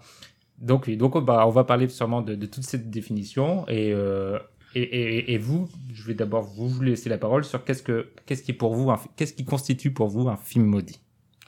Euh, bah pour moi, c'est la, la mort qui, entoure, bizarrement. Je sais pas pourquoi ça me fait penser à la mort, mais quand je pense à film maudit, bah, je pense à Poltergeist. Euh, je pense à, à l'enfer justement de Georges Clouseau. Je pense à, même à, à, The Crow avec euh, Brandon Lee euh, et, et, tout ça. Je pense que c'est ça pour moi un film maudit, c'est une aura sinistre qui plane autour. Et limite les conditions de tournage qui sont galères, bah pour moi ça rentre pas vraiment dans un film maudit puisque t'as plein de films qui ont des tournages galères et pourtant c'est pas des films maudits et on, on, on, on les sort sans, sans forcément dire que c'est des films maudits. Donc pour moi, c'est plus une aura euh, fatale de mort qui plane autour d'un projet plutôt que des, des, conditions de tournage un peu chiantes. Peut-être juste avant que Renaud euh, intervienne, tu vas parler de The Crow, peut-être euh, expliquer oui, pourquoi il est connu. Il est connu parce que bah, Brandon Lee tournait une scène impliquant un pistolet. Le pistolet devait contenir des balles à blanc, justement, pour une cascade. Et il s'avère qu'il y avait de vraies balles dans le flingue, donc il est mort et pour le coup assez incroyable en termes de film maudit puisque la scène en question c'est la scène où on filme la mort de son personnage qui est la première scène du film mmh. et on parle quand même d'un personnage qui du coup ensuite revient d'entre les morts pour venger sa mort donc le niveau méta euh, mmh. glauque et à un level rarement atteint c'est incroyable euh, et en plus il meurt il, il meurt euh, d'une manière assez similaire euh, de son père qui est Bruce Lee, enfin donc le niveau malédiction, je pense mmh. quand même que ça se pose ici. Euh, moi, je suis assez d'accord avec Océane, même si euh, je suis proche aussi de ce qui est euh, quelque chose qui détruit les carrières, qui fait des obsessions, qui derrière les films qui, qui ne peuvent pas sortir. Donc, euh, par exemple, on a parlé de, du, de, donc, du Don Quichotte de, de Terry Gilliam. C'est pas juste le tournage, c'est le, fait qu'en fait le film il a essayé de le sortir 20 000 fois et qu'il y arrivé jamais, et que quand il est finalement arrivé, mmh. personne n'y croyait, qu'au final il est sorti, mais ensuite il a pas pu sortir en DVD parce qu'il y a eu une espèce d'histoire de droit improbable c'est même, comme même au moment où euh, il voulait sortir le film, même déjà à l'époque, il y avait une, les producteurs voulaient, les producteurs voulaient bloquer la sortie du film. Donc c'est c'est quand même complètement fou euh, tout ça. Et euh, donc pour moi, il y a vraiment ça. Il y a l'idée de, de films qui, qui, qui ont du mal à sortir et qui deviennent des obsessions et qui qui du coup euh, ruinent des carrières en fait, qui viennent des, des projets, des projets qui obsèdent, qui, qui hantent, en plus de parfois d'être hantés par des, des morts. C'est vrai que c'est des projets qui peuvent hanter euh, des réalisateurs ou qui sont tellement associés fortement à des acteurs. Euh, Waterworld et Kevin Costner, ça a plombé Kevin Costner, mm. même la carrière de Kevin Costner, qui s'en est jamais mm. vraiment remis. Et il y a toujours, je trouve, aussi derrière, euh, derrière le film maudit, il y a, et je pense que c'est pour ça que le, terme d'obsession est, est, pas mal, c'est qu'il y, y, a aussi toujours l'ibris un peu de quelqu'un. Il y a toujours un réalisateur ou un acteur qui, qui veut quelque chose de mm. manière absolument total. Euh, L'enfer de Georges Clouseau, c'est typiquement ça aussi. C'est Clouseau qui, veut faire son chef-d'œuvre, euh, alors qu'il en a réalisé tellement. Et là, il y va à fond. Il, il, a, plus aucun compromis. Il, veut tout avoir, ce qui au cinéma est rarement une bonne chose, notamment quand derrière il y a des producteurs et des financiers. Et, euh, et la plupart de ces projets maudits sont en, effet les, des ambitions ultimes d'une personne ou, ou deux qui, qui n'arrivent jamais finalement à, au bout de ces choses. On aurait peut-être pu parler aussi du Dune de Jodorowsky. euh, Bien sûr. euh, qui, qui Niveau documentaire pareil. aussi, ça se pose là. Et ouais. le documentaire qui, qui est sûrement l'un des plus grands C'est documentaires. d'ailleurs, euh, anecdote sympa, euh, avant de rejoindre Cinématrack, quand j'ai découvert le nom, je suis allé sur le site, j'ai ouvert le site et j'ai ouvert un article pour voir si c'était bien. Et je me suis dit, est-ce que je vais candidater ici? Candidater ici, c'était un article sur le Dune de Jodorowsky, Ah. le documentaire écrit par Médic Nissi. Ah, C'est vrai? Eh oui, c'était toi. Oh, ça me touche. J'avais même plus que je l'avais écrit pour. euh, bah, je le relirai. Merci. Mais, mais là, techniquement, le, le Dune de David Lynch aussi est un film maudit à sa manière que Lynch renie. Donc ça, c'est intéressant, c'est que du coup, bah, lui euh, renie totalement ça de Et sa en fait, parfois, on est obligé. Enfin, j'ai l'impression que c'est comme euh, David Fincher qui renie son Aliens. en Alien, parce ouais. que sinon, en fait, tu deviens associé à ça. Et euh, parce que on parlait de Coppola tout à l'heure. Effectivement, le film c'est un chef-d'œuvre. euh, ça a quand même ruiné sa carrière. Mm. Derrière, il a dû enchaîner les films de commande pendant super longtemps. Ça a ruiné son amitié avec George Lucas. Euh, certes, le film est un chef-d'œuvre, mais à quel prix, quoi Ouais. Oui. C'est ça. Mm, mm, ouais. Mais c'est vrai que Dune est particulièrement maudit, puisqu'en plus, maintenant, c'est Villeneuve qui le fait, donc c'est vraiment un On projet savait que t'allais maudit venir sur ça. Bah, Gros Là- Là, rageux, là, va- là, falloir voir s'il sort en salle carrément et quand Oui, est-ce qu'il sort en salle. Et sachant, et en sachant qu'en plus il se tire une balle dans le pied parce qu'il a coupé l'histoire en deux et il bon, s'il faut que le 1 marche bien pour faire une suite. Bah, c'est ça. Ah oui, c'est vrai. Ouais, ouais. c'est vraiment super chaud patate là. Oh là là. Le, ça sent le projet galère. Ça sent euh. le projet galère. Ouais. J'ai un autre exemple dont on est sur le documentaire euh, qui est un peu moins connu et que vous pouvez voir sur YouTube qui est absolument formidable. C'est un de mes préférés. Est-ce que c'est celui avec Kassovitz Oui, c'est c'est fucking Mathieu Kassovitz. Il s'appelle comme ça le documentaire, fucking Mathieu Kassovitz. Euh, Kassovitz l'a partagé lui-même pour montrer à quel point on l'avait empêché de réaliser son chef-d'œuvre Babylone AD. Oh. C'est incroyable à le voir parce qu'en fait, on comprend pas comment, en le regardant, lui, il peut penser que c'est pas lui le problème. Mm. Alors, c'est pas que lui le On problème. parlait, on parlait d'Ibris, je pense Oui, oui. que Mathieu Non, mais ex- Kassovitz. et voilà, exactement. En termes d'Ibris, c'est c'est un truc se de fou. pose là. Mais il y a des séquences absolument incroyables, notamment une où il visite un décor et qui dit c'est tout pourri, c'est de la merde, et il y a un bout de décor qui tombe à côté de lui, manquant de le tuer. Euh, tellement c'est- naze. Euh, Il y a Vin Diesel qui euh, nique le film parce qu'il refuse de faire des cascades alors qu'il a dit qu'il voulait les il faire. sort, de- il sort pas de sa, de sa Oui. Caravane. Il ramène, il ramène des scénaristes américains pour réécrire le film dans le dos et du- de Kassovitz qui ne peut pas le terminer. Il a pas le droit au montage final et tout. C'est une expérience absolument catastrophique. Ouais. Le documentaire est formidable. Ouais. Euh, Ça a ruiné sa carrière aux US. euh, Ça fait qu'il, c'est ça qui a fait qu'il est resté en France. euh, Ouais, film maudit, euh, plutôt pas mal. Et enfin, en tout cas, le film est catastrophique. Hein. C'est un des premiers films que j'ai vu au cinéma quand j'étais jeune et que je me suis dit, j'aime pas. c'est là que ton affirmation de toi, euh, c'est ressenti. Exactement. ouais. Non. Et donc le documentaire, vraiment, euh, vraiment, voyez-le. Je le montre souvent en cours euh, pour mes élèves de l'INA et c'est super drôle. Mais je pense, et ça, c'est une des thématiques que je voulais aborder, et, et vu que tu en parles, autant y aller maintenant. C'est vrai que il y a un côté vraiment fascinant dans ces documentaires à chaque fois, hein, ces documentaires qui, qui suivent euh, ces échecs et, et ces, ces, ces projets galères. Moi, j'ai vu Lost in La Mancha là, il y a pas longtemps justement pour, pour le podcast.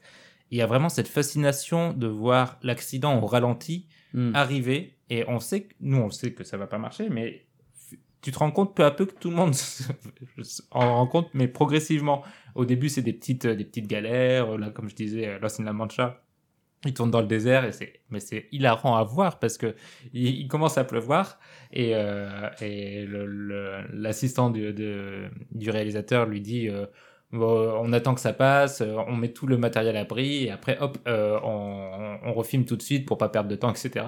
Et après, ça enchaîne sur l'image d'un déluge, mais un déluge avec tout le matériel qui, qui, qui part n'importe où, et tu te dis, mais c'est incroyable. Après, quand la police arrive, il, il marche sur le truc, le désert, c'est devenu un, émo- un énorme champ de gadou, et il y a un type qui dit, ben, on on n'a qu'à filmer demain, peut-être ce sera sec dans la nuit, et Thierry William, il dit, mais mais ce sera pas sec dans la nuit, c'est un champ de boue. et, et ils se rendent compte peu à peu, en effet, que ce projet est, est- va, être, va être catastrophique. Et c'est évidemment la, la blessure de Jean Rochefort que tu vois grimacer à cheval, là, c'est terrible. Mais c'est vraiment à la fois terrible à voir. Ce que je trouve fort aussi, c'est que ça touche à quelque chose du cinéma qui a dans assez peu d'autres arts, c'est à quel point c'est de la débrouille et, et du, de briquet de broc. Et, et, et cette fragilité du, du cinéma, de, de la confrontation entre le, ce que a prévu un réalisateur dans son grand génie, ou en, tout cas dans, dans une vision assez abstraite et artistique de ce qu'il veut faire, il a quelque chose en tête, et, et derrière, il y a le réel qui et cette force du réel qui, qui apparaît tous les jours quand on tourne un film, euh, qui avec qu'il faut, il faut traiter euh, et qui peut basculer un film dans un sens ou dans un autre, parfois le faire euh, d'un film une réussite en changeant par rapport à l'idée, mais le, le, réalisateur ne peut pas se passer du réel. Alors il peut pas, c'est évidemment limité par le, le, cinéma en studio où le réalisateur a quand même plus la main sur ce qu'il fait, sur les effets numériques, etc. On, on s'approche quand même, et c'est, j'imagine, tout l'un des, des enjeux des, des grands studios, c'est essayer de s'affranchir du réel et du risque total. Mm -hmm. Mais il y a quelque chose d'assez intéressant de voir en effet ces, ces films qui essayent de faire avec euh, au jour le jour dans des conditions catastrophiques, souvent en extérieur, que ce soit sur l'eau, que ce soit dans les forêts tropicales, etc. Ils disent allez, on va. Quand on tu va mélanges les deux, quand, quand tu prends un bateau, oui. tu le fais gravir une montagne, quoi. C'est ça. Mais c'est un des trucs qui me manque dans les blockbusters des années 2000, c'est le manque de making of, sachant que le, les années 2010 aussi ont eu leur lot de films maudits. Mmh. Et on n'a pas de documentation euh, à ce sujet, on a juste des comptes rendus de tournage. Euh, par exemple, on a euh, l'histoire orale de Mad Max Fury Road qui montre à quel point c'était le, le, chaos ah ouais, aussi sur fou, le hein. tournage. Même si, est-ce que ça peut être un film maudit ou pas, du coup, parce que, euh, voilà, Mmh. c'est ce genre de film. Et ce qui rentre dans la définition, vu que ce tournage a été méga compliqué, que les deux stars pouvaient pas se piffrer, que personne comprenait rien à rien. Euh, mais c'est ça qui manque, je trouve, au cinéma actuel, c'est la documentation vis-à-vis de quand un film a des difficultés. Et on a l'impression que maintenant, pour apprendre quand un film a des difficultés, il faut compter sur les insiders d'Hollywood ou sur des articles d'Hollywood Reporter à deux jours de la sortie, comme on, ça a été le cas pour le Hellboy de Neil Marshall, Mm. qui pour le coup est, je trouve, un bon film maudit Ouais, parce que même David Arbor, que j'avais vu en convention à Londres euh, quelques semaines après la sortie, disait plus jamais je fais un film de franchise. C'est terminé. Et on sentait clairement qu'il en voulait énormément au Mm. producteur d'Hellboy et que le tournage était un enfer au sujet de notamment de la conception d'un arbre. Ah oui, c'est vrai. C'était Oh vraiment l'enfer de chez l'enfer. Donc euh, c'est dommage, j'aurais bien voulu avoir un making-of du, du Hellboy de 2019 parce que je pense que ça aurait pu être le chaos. euh, Oui, puis c'est- pareil. ça, on, on- on veut les coulisses en fait de, de certains films récents. Enfin, genre, on veut les coulisses on- de on- Justice on League, de, potins. de- de Star Wars 9, de. Rogue One. Enfin, on veut les coulisses de ces projets-là euh, qui, ont eu des, on- des histoires on en veut savoir où ça a déraillé et Ouais. je trouve que c'est je trouve que c'est une curiosité tout à fait saine. Mais, et en le disant, on se rend compte qu'on les aura jamais quand on parle de ces projets-là. Star En tout cas, 9, pas euh, vidéo. non. mais Pas je pense vidéo. qu'un je pense qu'un jour, en textuellement, ça Oui, devrait mais je- sortir je dans suis 20, certaine 30 que ans. John euh. Boyega va faire son bouquin dans 20 ans. Mais c'est euh, pas pareil. Le livre, enfin déjà, ça a Oui, non, c'est pas force pareil. C'est pas que- pareil. Parce que là, ce qui est toujours intéressant dans, dans toutes ces histoires, là, Apocalypse Now, euh, euh, Lost in La Mancha, ces documentaires, sauf le Dune de Jodorowsky, qui est un documentaire un peu à part, puisqu'il est fait a posteriori, euh, sur, les autres, c'est avant tout des making-of qui étaient prévus comme des making-of au début, euh, tout à fait normaux, qui ont été un bonus dans un DVD, et qui se transforment en quelque chose d'incroyable par la, catastrophe qui arrive au film. Mais il y a un Et- cas récent pour ça, pour le coup. Euh, c'est le making-of du Hobbit 3. Euh, Oui. qui en fait euh, tu vois Peter Jackson dedans dire bon euh, bon là je sais plus ce que je fais. Ah oui. Vraiment qui, qui dit textuellement il y a une scène il y a une scène de baston où euh, c'est Andy Serkis qui est directeur de seconde unité et qui qui sait pas ce qu'il doit diriger. Ils ont un écran vert en fond parce qu'au niveau des calendriers ils sont dans la merde. Et Peter Jackson est très clair en disant bon là on est paumé quoi. Enfin on est, Ah on est en galère on fait des bouts de ficelle pour terminer mais c'est c'est pas ouf quoi. Ça se voit. oui ça ça, ça, ça, se voit beaucoup D'accord, ah oui. bah, c'est un c'est un cas assez rare quoi Et je pense que c'est d'autant plus rare maintenant que c'est extrêmement cloisonné. La communication, on parle surtout des gros films, Mhm. on n'a pas envie de voir le making-of des petits films qui se plantent parce que c'est beaucoup moins intéressant. bien sûr Ce qui est intéressant, c'est de voir quelque chose qui est censé bien se dérouler, un gros projet qui, qui va droit dans le mur. Et les, les blockbusters qui, qui, euh, qui désormais sont extrêmement méfiants sur la communication qui peut plomber le film. Un des exemples récents d'un film maudit, je pense aussi, c'est Les 4 Fantastiques. Mhm. Euh, Ah Fantastic Four. Non, oui, c'était 4 Fantastiques. Les en Quatre. Fantastiques. les quatre fantastiques en France ouais. Qui, euh, je pense, doit avoir un making-of assez incroyable, étant donné que. qui- Oui. qui- je sais même pas ce qu'ils ont fait en fait. Euh, Qu'est-ce qu'ils ont filmé Comment ils se comment ils se sont dit que ça allait être Ouais, un il y a- alors film, si etc. t'intéresse, il y a pareil, il y a eu un méga article intéressant, Mais, un portrait, ouais, mais voilà, mais c'est un article ça. quoi. Et, et on se dit que le, parce que toute la communication qu'il y a eu avant la sortie du film, déjà, en effet, les articles sont sortis en disant que le- ça s'était très mal passé, qu'il y avait le reshoot, etc. Maintenant, les gens guettent les reshoots comme si c'était le signe absolu qu'un film. euh, Alors qu'en fait, pas du tout. C'est devenu la norme et maintenant c'est même euh, pré-budgété. euh, Oui, ils savent de toute manière qu'il va y avoir besoin de, de Mm. reshoot. C'est devenu quelque chose de tout à fait sain. euh. Bah non, mais en fait, c'est vrai qu'à l'époque, je me souviens, les premiers reshoots que, dont j'avais entendu parler, c'était Spider-Man 3. Qui pour moi est aussi un petit peu un film maudit parce que clairement, Oui, euh, il y a eu Ouais. des soucis sur celui-là. Ouais, ouais, ouais. Et tout le monde disait euh, que c'était pour rajouter de l'action, donc tout le monde était un peu, un, peu en mode panique. Et puis après, bah, on a vu le film et Mm. voilà, l'histoire elle a un, un chouïa réhabilité, mais pas tant que ça, mais bref. Et, euh, Et justement, euh, pour moi maintenant, à chaque fois qu'on entend parler de reshoot, c'est un peu tombé dans le, dans le langage commun en fait. Oui, c'est Oui, normal, complètement, complètement. Même les petits films y ont droit, euh, Ouais. c'est devenu vraiment quelque chose de super courant. Et par contre, pour en revenir à un autre film qui ne s'est pas fait mais qui a eu un documentaire, que j'ai maté pas plus tard que tout à l'heure, c'est sur euh, Superman Ah, Lives Ouais, j'allais en de, parler. euh, Ah. de, de Tim Burton. Tim Burton. Avec euh, Nicolas Cage en Superman, quoi. Et ça, c'est ultra maudit. C'est Ouais. ultra cursed de bout en bout. Il y a rien qui allait dans ce projet, alors que pourtant, t'avais Tim Burton euh, à la Tim Burton, grande époque. Voilà, Qui- t'avais Colin Atwood, qui est une des plus grandes costumières d'Hollywood, qui avait bossé avec Burton sur mains d'argent juste avant, donc autant dire que c'était, ça devait être du Ouais. caviar. Enfin, il y avait tellement d'idées. Le, le, le documentaire est Il y avait, il y avait Kevin Smith au art. script aussi à un moment, ce qui est pas Oui, mais forcément un ensuite, gage ils de qualité. Ouais, Bah, en fait, il avait des bonnes idées et ensuite il s'est vite fait virer par. Tim Burton. Hein. Oui. C'est ça qui était Par marrant. contre, on a quand même gardé un truc de ce, de ce film, c'est l'araignée géante. Je sais pas si vous connaissez cette histoire incroyable de. Ouais, ouais, pro- alors moi, ça m'a traumatisé. C'est un producteur en fait qui était obsédé par. Il voulait absolument avoir une, Lorenzo araignée géante. di Ouais. Bonaventura. Et, et donc il y avait ça euh, dans Climax de Superman Lives et euh, vu que ça s'est pas fait, il a pris l'araignée géante et je vais la mettre dans un autre film. Et donc t'as vu Wild Wild West? Oh non. Euh, Et ben l'araignée géante mécanique, Ah, c'est ça. Elle vient de là. Elle, vient du script de Superman Lives. D'accord. Très Voilà. Comme Mais en fait, parce que Lorenzo di Bonaventura a une passion pour les araignées. Et du coup, il voulait en placer absolument Je partout. veux mon araignée géante. C'est ça, du coup, bah voilà. euh, la moralité de tout ça, c'est vous, si vous mettez des araignées dans vos films, c'est maudit. Et je veux rebondir sur ça, rester sur le même thème. Moi, un film qui me, qui me tient vraiment à cœur, qui n'est pas un film parce qu'il a jamais existé, puisqu'il a été fauché juste avant de sortir, c'est le Justice League de George Miller, Ouais. dont j'ai lu Ouais. le script plusieurs fois, euh, qui avait un script vraiment bien et qui, qui avait vraiment du potentiel et qui a été vraiment genre il y avait les concepts, il y avait les costumes, il y avait, il y avait Il y avait tout, les acteurs. Ouais, il y avait les acteurs, voilà. Ah oui, il y avait les acteurs. Ah ouais, vraiment, ouais, il y avait Armie Hammer en en Batman. Batman, ouais. D'accord. Oui, en Ouais, Batman, ouais. En Batman, ouais, qui était tout jeune à l'époque. euh. Non, c'était le script est vraiment intéressant euh, et ouais. Et puis voilà, les films de Justice League sont maudits. Ouais, ouais, très clairement. manière c'est- générale. Tout est maudit, ouais. Et Ouais, je voulais juste mentionner du coup, euh, donc euh, on en a parlé tout à l'heure, je voulais juste expliquer pourquoi The Conqueror est un Oui. film maudit.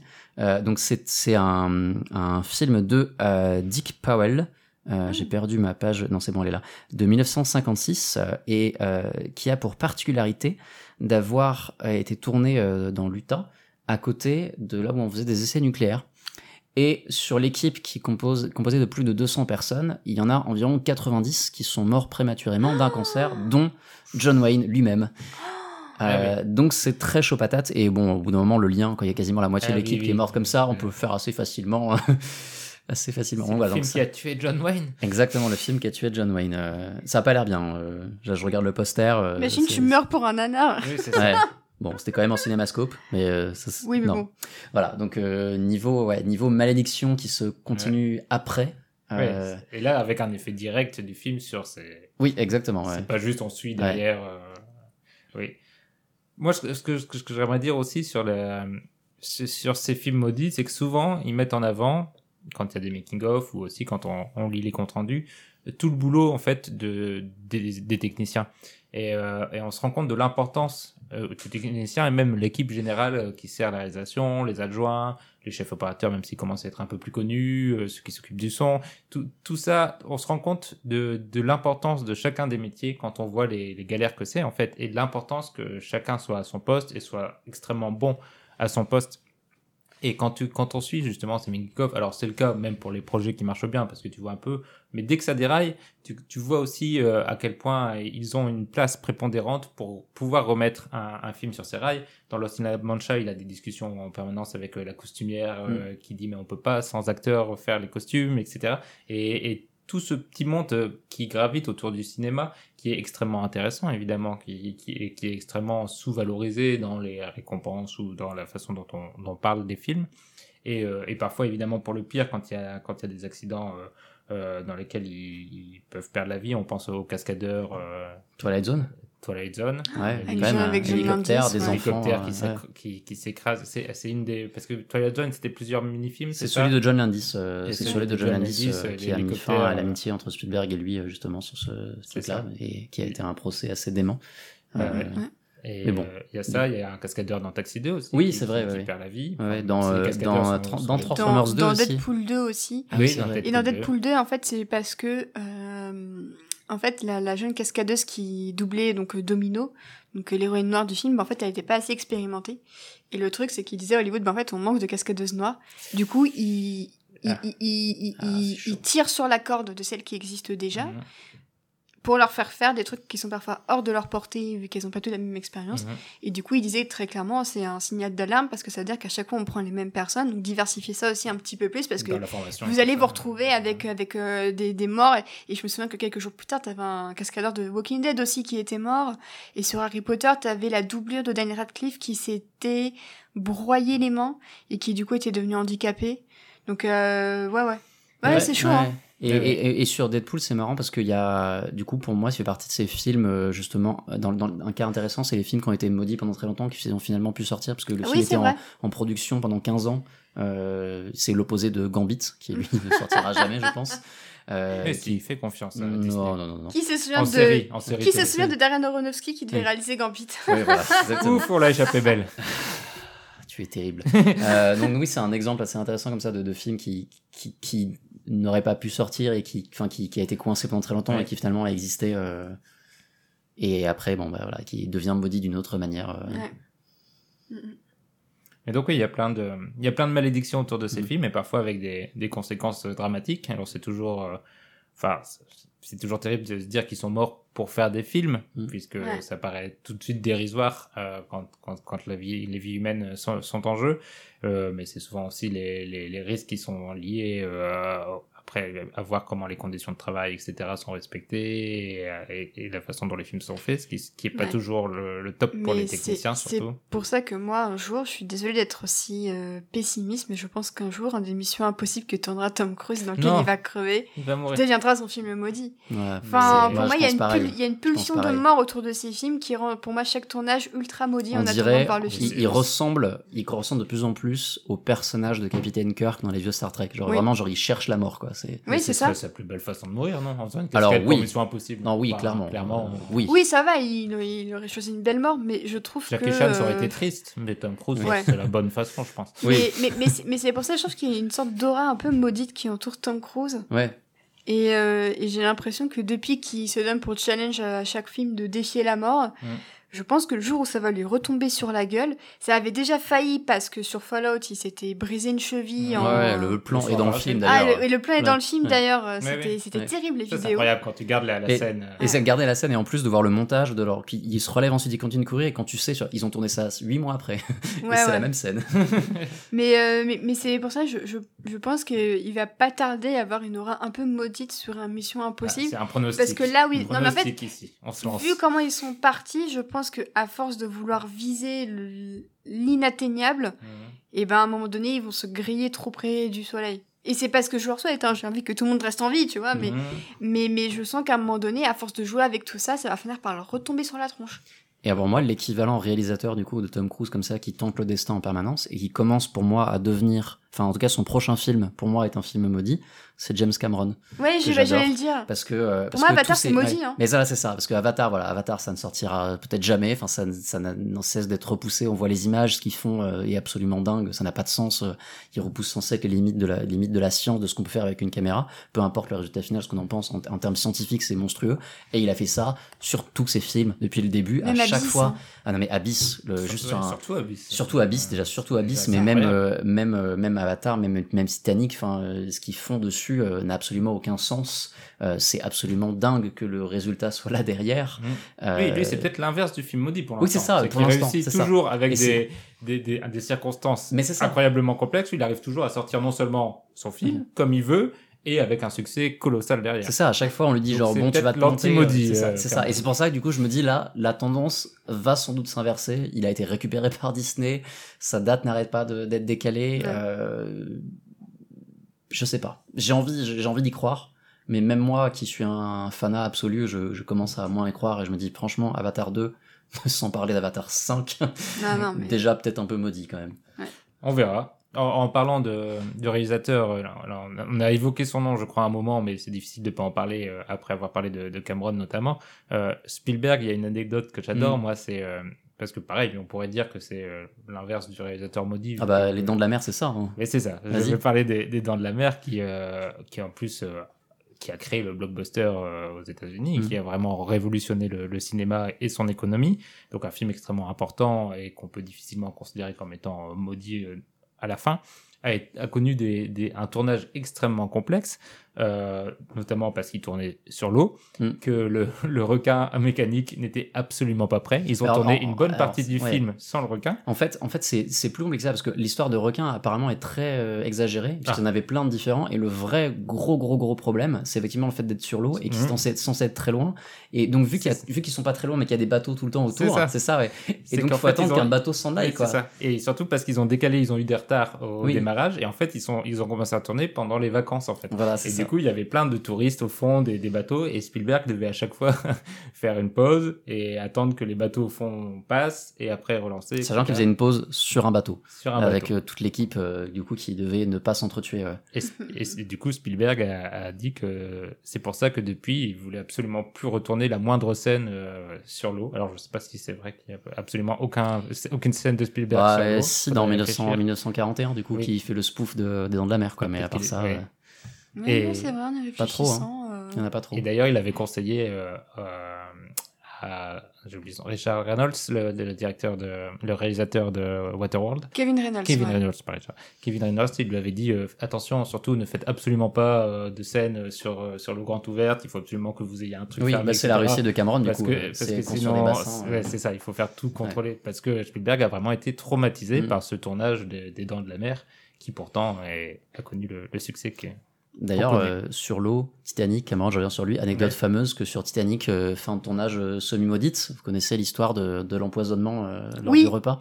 Oh là là, oui. Alors, donc, ils vont bouffer, et en fait, ils deviennent tous fous, ils pensent à, un- à- à, euh, ils pensent à une intoxication alimentaire, mais en fait, ils sont vraiment, vraiment complètement fous, ils finissent tous à l'hôpital, avec des gens qui courent et des gens qui essaient de se poignarder. Comme dans. Tintin. Exactement comme dans Tintin. Et en fait, Ah c'est quelqu'un qui s'était fait virer par Cameron, parce que Cameron est intransigeant, euh, Ouais. dès que tu fais pas, pas bon travail, tu dégages. Et en fait, la personne, pour se venger, avait, euh, avait euh, empoisonné euh, avec de la drogue toute la bouffe. Et ils ont Incroyable. tous failli mourir à la fin du tournage. Incroyable. Donc vraiment, ils bravent absolument tout, quoi. C'est vraiment Ah, est l'anti-maudit. on peut rien lui faire. Mais d'ailleurs, pour moi, s'il y aurait un exemple de, de film maudit en 2020, ce serait autant Les Nouveaux Mutants que Tenet. J'ai l'impression Ah que ouais. le coronavirus a, a maudit certains films, mine de rien, qu'on pensait peut-être voir en salle, et en fait non. Et euh, je pense qu'on va assister à une nouvelle génération de films maudits et sacrifiés euh, avec ce qui se passe en ce moment. Ah bah là, ouais. Hmm. Ouais, la c'est part vrai de films ouais. maudits a Ouais, c'est explosé. ça. en Dès que t'as un gros entre budget, Ceux, euh. Entre ceux qui vont pas se faire, euh, Ouais. dont la production a été annulée, entre ceux qui vont sortir mais un peu sacrifiés parce que personne va aller les voir, c'est sûr que ça, Je on- pense à Bloodshot. Bloodshot, alors, le film est nul à Ouais, je pense chier. maudit en soi, mais... Mais ils sont aux États-Unis à peine une semaine avant le, le début du lockdown. Euh, ils se ramassent au box-office. Ils sortent sur les plateformes à 20 balles chez Sony. Ils terminent en France au bout de trois semaines Ouais, sur Amazon Prime Video. Enfin, destin de merde, quoi. Ouais. Vraiment. Et qui devait lancer tout un univers cinématographique autour de Valiant. Donc c'est ça le pire, c'est que ça aurait dû être un peu bah, comme le, Comme la le momie. Dark Universe. On en a pas parlé encore du Dark Universe. Oh, La le momie. Dark Universe Oh mon dieu Heureusement qu'il est pas mort sur ce film, Tom Cruise, parce que ça Non, mais vraiment alors, un gâchis. Mais alors là, pour le coup, c'est quand même incroyable parce qu'on parle quand même d'une saga qui a fait un, un, un espèce de remake de Dracula en mode on va faire un- le Batman Begins de Dracula. Et on- Dracula Et Untold. c'est ça, et ils ont ramené derrière avec une scène post-générique avec euh, Charles Dance en mode euh, c'est dans le présent, on va faire un peu les Avengers et tout. Et puis il ramène Alex Kurzman, il fait non, non, euh, par contre on va annuler le premier film, c'était pas bien, on va faire la momie à la place. qui était Ça encore mieux. pire, qui était encore pire.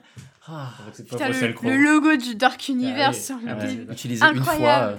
euh, Non, mais c'est iconique. Mais je pense ouais. que le, le multivers est maudit en soi parce que d'ici à avec euh, les différences qu'on connaît a été quand même assez maudit aussi dans leur idée de et tous ceux qui ont voulu imposer un multivers d'entrée en disant voici le premier film d'un multivers il y en a peu qui ont réussi derrière à vraiment le, le poursuivre en fait et je pense que le- la meilleure façon c'est euh, à, à la Marvel ou c'est de, de créer d'abord euh, des films comme ça et puis se Ouais. dire après ah au fait c'est un multivers Et ben c'est un peu ce que fait Blumhouse en ce moment en fait, parce qu'ils Mm. ont récupéré les films du Dark, les personnages du Dark Universe, donc ils ont fait euh, là l'homme invisible. Euh, et Ils vont et faire le- Wolfman ça. avec Ryan Gosling. Exactement, voilà. Et, c'est, euh, et donc c'est la même équipe euh, qui fait ça. Mm. Et du coup, ils sont un peu en train de tenter de bon, on va faire des films indépendants euh, comme ça, avec du poids au réalisateur et tout. Mm. Et après, si ça marche bien, ils vont, réussir- ils vont tenter un espèce de mélange.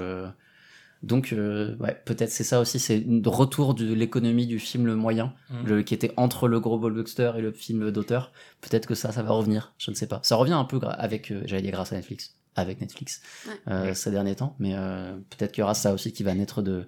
Tu, tu parlais tout à l'heure de, de ce qui est impressionnant, c'est de voir euh, sur les tournages euh, euh, les réalisateurs se confronter avec le réel. Euh, le problème du Covid, c'est que c'est exactement ça, mais on voit pas la confrontation. Quoi. On voit juste Non, les choses on voit pas juste naître. plus de films. Ouais, c'est ça. Et un dernier point peut-être euh, avant de conclure, parce qu'on a déjà bien parlé sur les films maudits, et, et je pense qu'en plus euh, Océane sera encore plus euh, à même d'intervenir dans, dans, dans cette question. C'est parce que je pense aussi qu'il y a des auteurs qui sont maudits dans leur adaptation.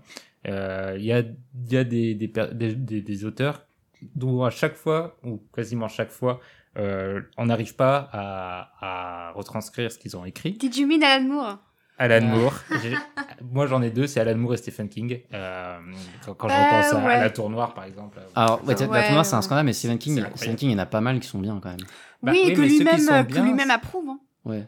Euh, ceux qui moi, les- sont pas les mieux non Bah, plus. ça. Oui, je trouve bon. que les, les meilleurs de Stephen King, c'est ceux qu'il déteste. C'est Shining, évidemment. euh, Carrie. Carrie. C'est Ouais. pas celui, Carrie, ceux qu'il a Misery, suivi. Quoi. euh, Mais dès que, lui, dès, dès que Stephen King suit un projet et dit Ouais, euh, ils adaptent bien mon, mon, mon Ouais, livre. cela, dit, c'est- cela dit, il a pas aimé Doctor Sleep? Parce que c'est vraiment bien Doctor Sleep. euh. Je crois qu'il avait aimé Doctor Ouais. Sleep. Tu l'as vu? C'est passé un peu inaperçu, ça, non? Doctor Sleep, Ouais. c'est non, ça a été bien kiffé. Bah, c'est Mike. Flanagan, c'est donc euh, il a quand même un bon suivi dans le milieu d'horreur et tout. Haunting D'accord, of ouais. Oui, ça, ah oui, Ouais. Euh, Mais oui, Alan Moore. Ouais. Alan mais Moore, Alan Moore, ça reste quand même, à mon sens. euh, bah, d'ailleurs, j'avais consacré un épisode de, de mon podcast à Alan Moore, euh, en deux parties d'ailleurs, parce que quasiment chaque adaptation qu'on a fait de son travail, il la déteste.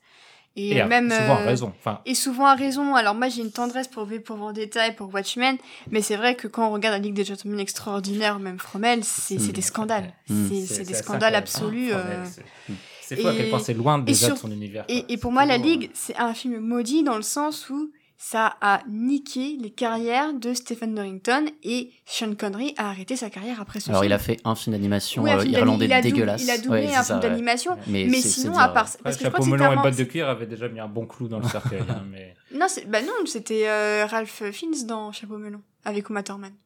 C'était pas Sean Connery. Sean Connery dans Chapeau Si, botte de si, cuir. si, Ah bon il, joue Ah pas ouais. le... Il joue pas le méchant Si, si, il joue le méchant. Ah ouais. Ah Ou bon alors je, je dis une bêtise Je m'en Bon, souviens. à, vérifier. Nos auditeurs vérifier. vérifieront. Mais, euh, mais pour moi, vraiment, euh, Moore, euh, c'est vraiment euh, va des rétro, euh, n'adaptez rien de moi. Et même Damon Lindelof pour sa série Watchmen lui a dit, mais je suis pas allé demander à Alan vu que je sais que de toute manière, il m'aurait envoyé chier. Donc, euh, j'adore Ce ce qu'il fait, mais bon, euh, Ouais. voilà, à un moment donné, Moi, faut ce qui me fout les boules, parce que je pense que c'est peut-être la seule adaptation qu'il aurait pu C'est apprécier. ce que j'allais dire. C'est peut-être pense aussi, aussi. surtout, c'est peut-être celle qui brise un peu la malédiction. C'est celle qui a. Peut-être justement parce qu'avec une pirouette, elle n'adapte pas finalement. euh, Il Bah oui, c'est plus une suite. C'est Ouais. une C'est- suite et il en fait ça. ce qu'il veut.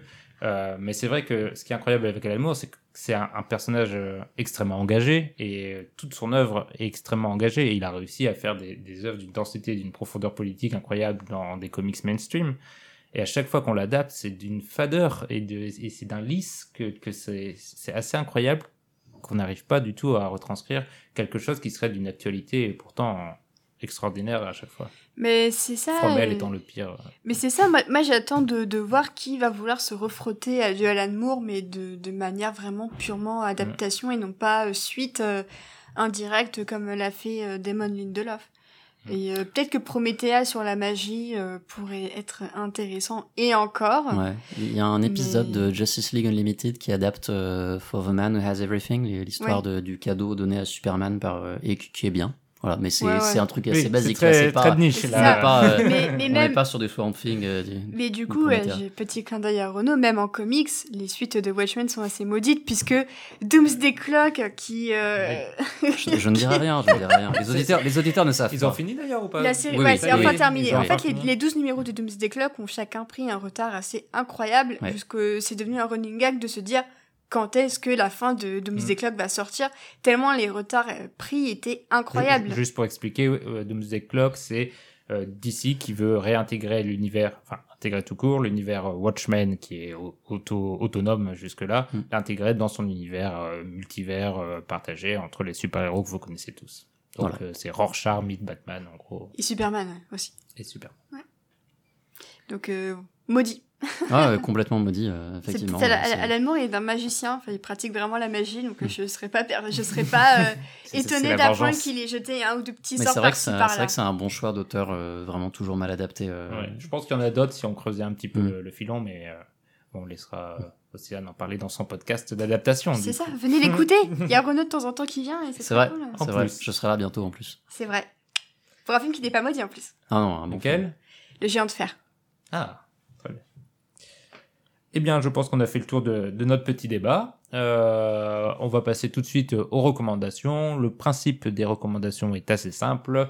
On va chacun vous recommander deux films, un qui est encore à l'affiche et euh, normalement, en tout cas au moment où, on enregistre, et, euh, un film plus ancien avec liberté totale pour les chroniqueurs.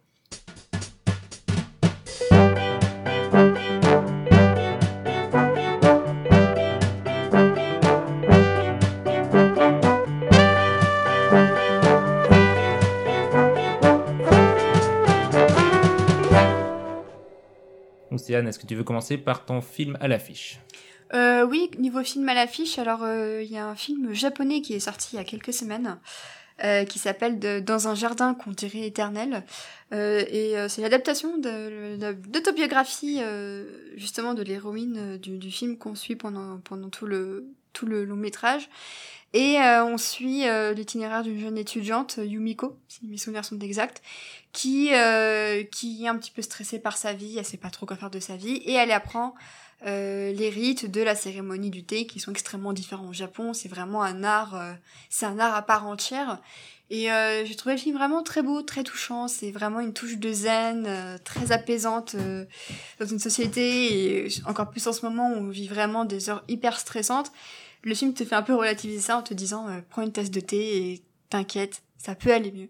Et euh, du coup, c'est vraiment un film, un film que je vous conseille. Je pense qu'il passe encore dans quelques salles. Il passe maintenant pas mal de salles. Et, encore. euh, et sinon, je vous conseille aussi le bouquin qui s'appelle, je crois, La cérémonie du thé, euh, et qui, qui est vraiment très très bien et euh, qui reprend pas mal de choses du film. Donc en plus de ça, si ça vous intéresse tout ce qui a trait au thé, aux cérémonies, ça prolonge un petit peu euh, ce que vous devez savoir et tout ça. Donc c'est- c'était vraiment très intéressant. Là, j'avais la même recommandation. Et Ah moi bah aussi. voilà. Ah, Moi toi bah aussi, ah. Mais, mais j'avais, bien. j'avais de, Une j'avais recommandation une de rechange euh, parce que Ah. vraiment je suis d'accord avec Océane, c'est Moi, j'en ai, j'en ai pas de chance, donc je vais juste euh, ajouter en plus. Moi, je l'ai trouvé assez triste finalement. Ce, ce Très film. triste sur la Euh, fin. ouais. vraiment, euh, ouais, une sorte Mais- de, mais de tristesse contenue tout au long. euh, Mélancolique. qui se distille Très à cette mélancolique. Mais je pense et- que ça se prête bien à notre âge aussi, Mhm. de- Oui. entre la vingtaine et la trentaine, je ne Ouais, sais pas, parce que ouais. le, le film se passe sur quand même pas mal d'années. Sur 20 ans à peu Ouais, près. c'est ouais. ça. Et il y a un truc que je trouve exceptionnel, c'est réussir à, à, à transmettre des sentiments aussi universels Mm. avec un sujet Ouais, aussi pointu. aussi pointu et spécifique que la cérémonie du thé Mm. d'une femme japonaise les samedis matins. Ouais. Enfin, c'est c'est fou. C'est Euh, vrai. Pareil, Et- je, je suis d'accord. Et en plus, c'est le dernier film euh, de, de l'une de ses actrices. Ah oui Voilà, ouais. Laquelle? Bah, la, celle qui fait la. L'initiatrice. euh, Non. Si. qui jouait déjà Ah, dans Les oui, délices bah de oui, Tokyo de Naomi Kawase, qui était un très beau film. Ouais. Et, euh, elle Ouais. est décédée peu de temps après le, le seul tournage sur la sortie du film au Japon, où il a cartonné apparemment. D'accord. Et donc ton plan B Mon plan B, c'est le documentaire adolescente euh, qui a été retardé à cause du Covid euh, et qui est sorti la semaine dernière. Donc c'est un documentaire français. euh, c'est donc euh, le réalisateur dont j'oublie le nom maintenant, mais je vais pas regarder. Sébastien Qui a fait- quelque chose. Ouais, qui a fait Les Invisibles en 2012. Donc voilà, c'est quand même un gros nom euh, du documentaire. Et donc il a, en fait, il a accompagné euh, deux euh, deux jeunes adolescentes en, en Creuse, à Brive, donc euh, ma, ma patrie, le Limousin, euh, euh, de de la de la quatrième jusqu'au bac, euh, en allant les voir en fait quelques jours de temps en temps et en- pour pas trop les envahir quoi. Euh, et donc on les suit sur de nombreuses années. Euh, deux filles de milieux sociaux très différents, puisque une, euh, c'est, c'est- sa mère euh, travaille pour les impôts, euh, l'autre, euh, ses parents sont en grosse galère, euh, et on voit en fait, euh, en fait c'est un film de sociologue en fait, euh, clairement. Euh, c'est, vraiment du, cinéma qui révèle euh, les inégalités, la perpétuité des inégalités au fur et à mesure des, familles, qui est extrêmement touchant, extrêmement drôle parce que les deux ados sont à crever de rire. Les discussions de, l'une des deux, de, euh, de Emma avec sa mère, sont tellement violentes et en même temps tellement vraies et tellement drôles. Et l'autre, sa vie, dont j'oublie le nom, l'autre fille, sa vie est tellement triste et en même temps, elle, la voit, on la voit se relever et, grandir euh, face à tout ce, qu'elle vit.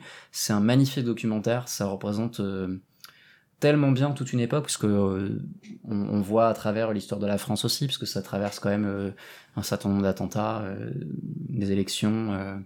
qu'on voit vraiment l'évolution d'un pays, et qui, si comme moi vous venez de la diagonale du vide, moi, moi je, je viens d'à côté, même si ça se passe dix ans après euh, mon lycée, euh, c'était pareil en fait, ça a pas trop changé euh, en termes d'ambiance, et, accessoirement aussi, puisque je suis enseignant, bah, j'ai vu les, enfin j'ai commencé à enseigner à la même période en fait où le film se passe, donc j'ai, donc je, je reconnais vraiment ces gens, et c'est, c'est vraiment très fort. Euh, ça fait ça, ça fait un, un, carton critique, mais je vois personne en parler en tout cas sur les réseaux. Euh, en tout cas chez les jeunes, ça marche pas quoi. c'est un documentaire de vieux, donc les jeunes, allez-y, vraiment, ça va vous parler, c'est incroyable. Sébastien Lifshitz. Voilà, c'est vraiment un, gars super. On dirait du Linklater quand on. Oui, c'est vrai. exactement, c'est un documentaire euh, Linklater quoi. C'est un peu ça. De toute façon, si, si vous êtes fan de, des films qui se passent sur une longue période de temps, vous voyez les choses évoluer et tout, bah, les deux recommandations là pour l'instant. Oui, ouais, on est dans le thème. Hein. C'est ça. Océane, ton vieux film euh, Et ben, et ben, tout simplement, c'est euh, Le Prestige oh. de Christopher Nolan. Que, euh, que, que, que j'ai revu pour en avoir parlé dans mon podcast. Et, La promo Et non, mais en fait, le truc, c'est que je réalise que c'est vraiment un de mes films préférés. je trouve que c'est vraiment le meilleur Nolan. Euh, je trouve le film vraiment parfait de bout en bout. Et euh, un des invités de mon podcast disait que c'était un peu le film qui réunissait les haters et les lovers de Nolan, et je suis hyper d'accord avec ça. C'est aussi mon Nolan euh, préféré. Voilà, et il y a plein de gens qui me disent ça, donc je suis trop contente de voir que le film réussit progressivement à être réhabilité par le public et par la critique. Mais si vous ne l'avez pas vu, honnêtement, c'est c'est un tour de magie de, de, près de deux heures. Il y a David Bowie qui joue Nikola Tesla. Il y a Andy Serkis dans un de ses premiers rôles où il est euh, limite en chair et en os mm. euh, alors que le SD, le Seigneur des venait de se terminer. Euh, Hugh Jackman dans The Greatest Showman, euh, Diabolique, Christian Bale qui mm. fait son Bruce Wayne mais dans l'Angleterre victorienne. Franchement, c'est c'est j'ai vraiment redécouvert ce film. Je suis retombée dedans tête la première. Et euh, je ne saurais vraiment que trop le recommander parce que c'est un super film aussi sur l'art du cinéma, tout simplement, sur l'art de l'illusion, des effets spéciaux. Et euh, je disais dans le podcast que pour moi, le monde magique d'Oz de, de Sam Raimi est un excellent double feature avec le Prestige. Donc vraiment, c'est deux films qui parlent de magiciens qui euh, utilisent la réalité pour créer des illusions et créer une déclaration d'amour autour du cinéma. Donc ce sera ma, ma, deuxième recommandation, c'est vraiment le Prestige de Christopher Nolan. Ouais. Et, et je trouve que justement, dans le prestige, il, il, fait de, de, la magie avec son, son cinéma. Et, euh, et c'est le thème du film, c'est cette magie, mm-hmm. ce que tu as très bien dit. Et c'est ce qui perd, à mon avis, dans tout le reste de son cinéma, c'est qu'il continue à faire de la magie, mais en se prenant au sérieux et sans avoir ce côté méta de, de la magie. Là, tu écouteras l'épisode du Lemon Adaptation Club euh, qui est sorti euh, hier et qui est non non du tout, c'est juste qu'il est super intéressant, vraiment. Euh, c'est vraiment bien. Voilà. Ma recommandation, c'est le podcast c'est gentil, merci. Non, ma recommandation, c'est je vais, je vais tricher de manière habile. Je recommande un film sorti en 1950 qui est actuellement en salle. Ah, trop euh, fort. Donc ça s'appelle Outrage de ah. Ida Lupino, oh. euh, qui a été remasterisé euh, tout récemment par les films du Temple. vous pouvez lire un super article dessus sur Cinématrack. Euh, avec une analyse plan par plan de la meilleure scène du film. Euh, donc c'est Ida Lupino qui est connue comme euh, surtout comme actrice, mais qui est devenue réalisatrice sous la houppe de Howard Hughes dans les années 50 et qui a fait en fait elle voulait faire des, des thrillers en mélangeant ça avec le film social et film psychologique. Euh, ce qu'elle a fait très habilement, puisque Outrage, c'est son deuxième long métrage, et euh, c'est euh, l'histoire d'une femme qui se fait violer et qui va... Comment, en fait, le monde réagit à elle ensuite, et comment elle essaie de se reconstruire face au monde. c'est la deuxième fois dans l'histoire du cinéma hollywoodien que, que, le sujet est abordé, après un autre film de 48 que personne connaît, qui doit pas être, donc pas être forcément très bien. et, et c'est abordé à la fois en, de manière intelligente émotionnellement, mais aussi en, en utilisant vraiment le cinéma. C'est-à-dire que c'est vraiment, euh, c'est vraiment très stylisé euh, dans pas mal de scènes, notamment dans l'utilisation du montage et du son euh, pour rentrer dans la tête du personnage. Franchement, il y a des séquences euh, qu'on pourrait placer dans une série sortie aujourd'hui, I May Destroy You, qui parle de la même chose, sans que ça jure en termes de, de choix stylistiques c'est dire à quel point elle était avant-gardiste et, euh, et, et, elle connaissait les, codes du cinéma euh, mieux que quiconque à son époque. Donc vraiment, euh, énorme recommandation euh, si vous aimez ce genre de cinéma. Euh, c'est formidable et, et la mise en scène est ouf et l'actrice est formidable. Je sais plus comment elle s'appelle, Clara, Clara Powers, je crois. Voilà. Très bien. Moi, je vais vous recommander un film euh, tchèque de 1966. Je le savais. Train étroitement euh, surveillé, ce qui permet aussi de faire un petit hommage à Jerry Menzel, qui est mort euh, il y a peu. Et c'est un film vraiment très surprenant dans sa dans sa tonalité et, et même dans la façon dont, dont il est filmé. C'est donc l'un des films phares de ce qu'on a appelé a posteriori la nouvelle vague tchèque, qui est avec Mia Sorban notamment ou Vera Chitilova. Et, euh, tous ces films euh, de la nouvelle vague tchèque euh, sont, formidables, mais celui-là est, d'autant plus fou qu'il a il a un côté très conte. euh, ça se passe dans une petite gare pendant la Seconde Guerre mondiale et on suit un personnage un peu paumé, euh, pas très malin et pas très finot, qui, euh, qui a envie de film mais sans trop savoir ni comment ni pourquoi et, et qui, qui essaye de grandir dans, dans cet univers, ce sorte de petit, c'est pas vraiment un huis clos, mais on sort pas de, de, de, cette, de cette gare et de ces personnages qui sont tous euh, extrêmement, pas caricaturaux, mais qui ont des traits très marqués et qui, qui font qui a un côté assez irréel et assez conte, tout en, peu à peu en, intégrant des éléments du réel et du réel qu'on connaît de la Seconde Guerre mondiale, donc forcément des, des trucs pas très pas très joyeux, mais euh, c'est vraiment un film extrêmement alors, touchant, je trouve, euh, et, et, et fort, donc euh, je le recommande à, à toutes et tous. Formidable. Et c'est fini pour les pour les recommandations et pour le podcast. Merci encore une fois à Océane Bah, merci de d'être l'invitation. venu. Renaud, merci à toi. Oui, voilà, bon, voilà les Renault. hein. Oui, bon, bah, voilà, très bien. Merci à toi, Mandy, pour ton travail, Et pour le montage à venir. Mais- mais oui, pour le montage. et, et on se retrouve euh, dans un mois. On ne sait pas encore ni pour quel film, euh, ni pour quel débat, mais euh, on espère euh, que les films seront bien au rendez-vous euh, sur les écrans et on vous souhaite de bonnes séances euh, masquées au cinéma ou euh, dans votre confort euh, intime. À dans un mois. Ciao Ciao. Salut Música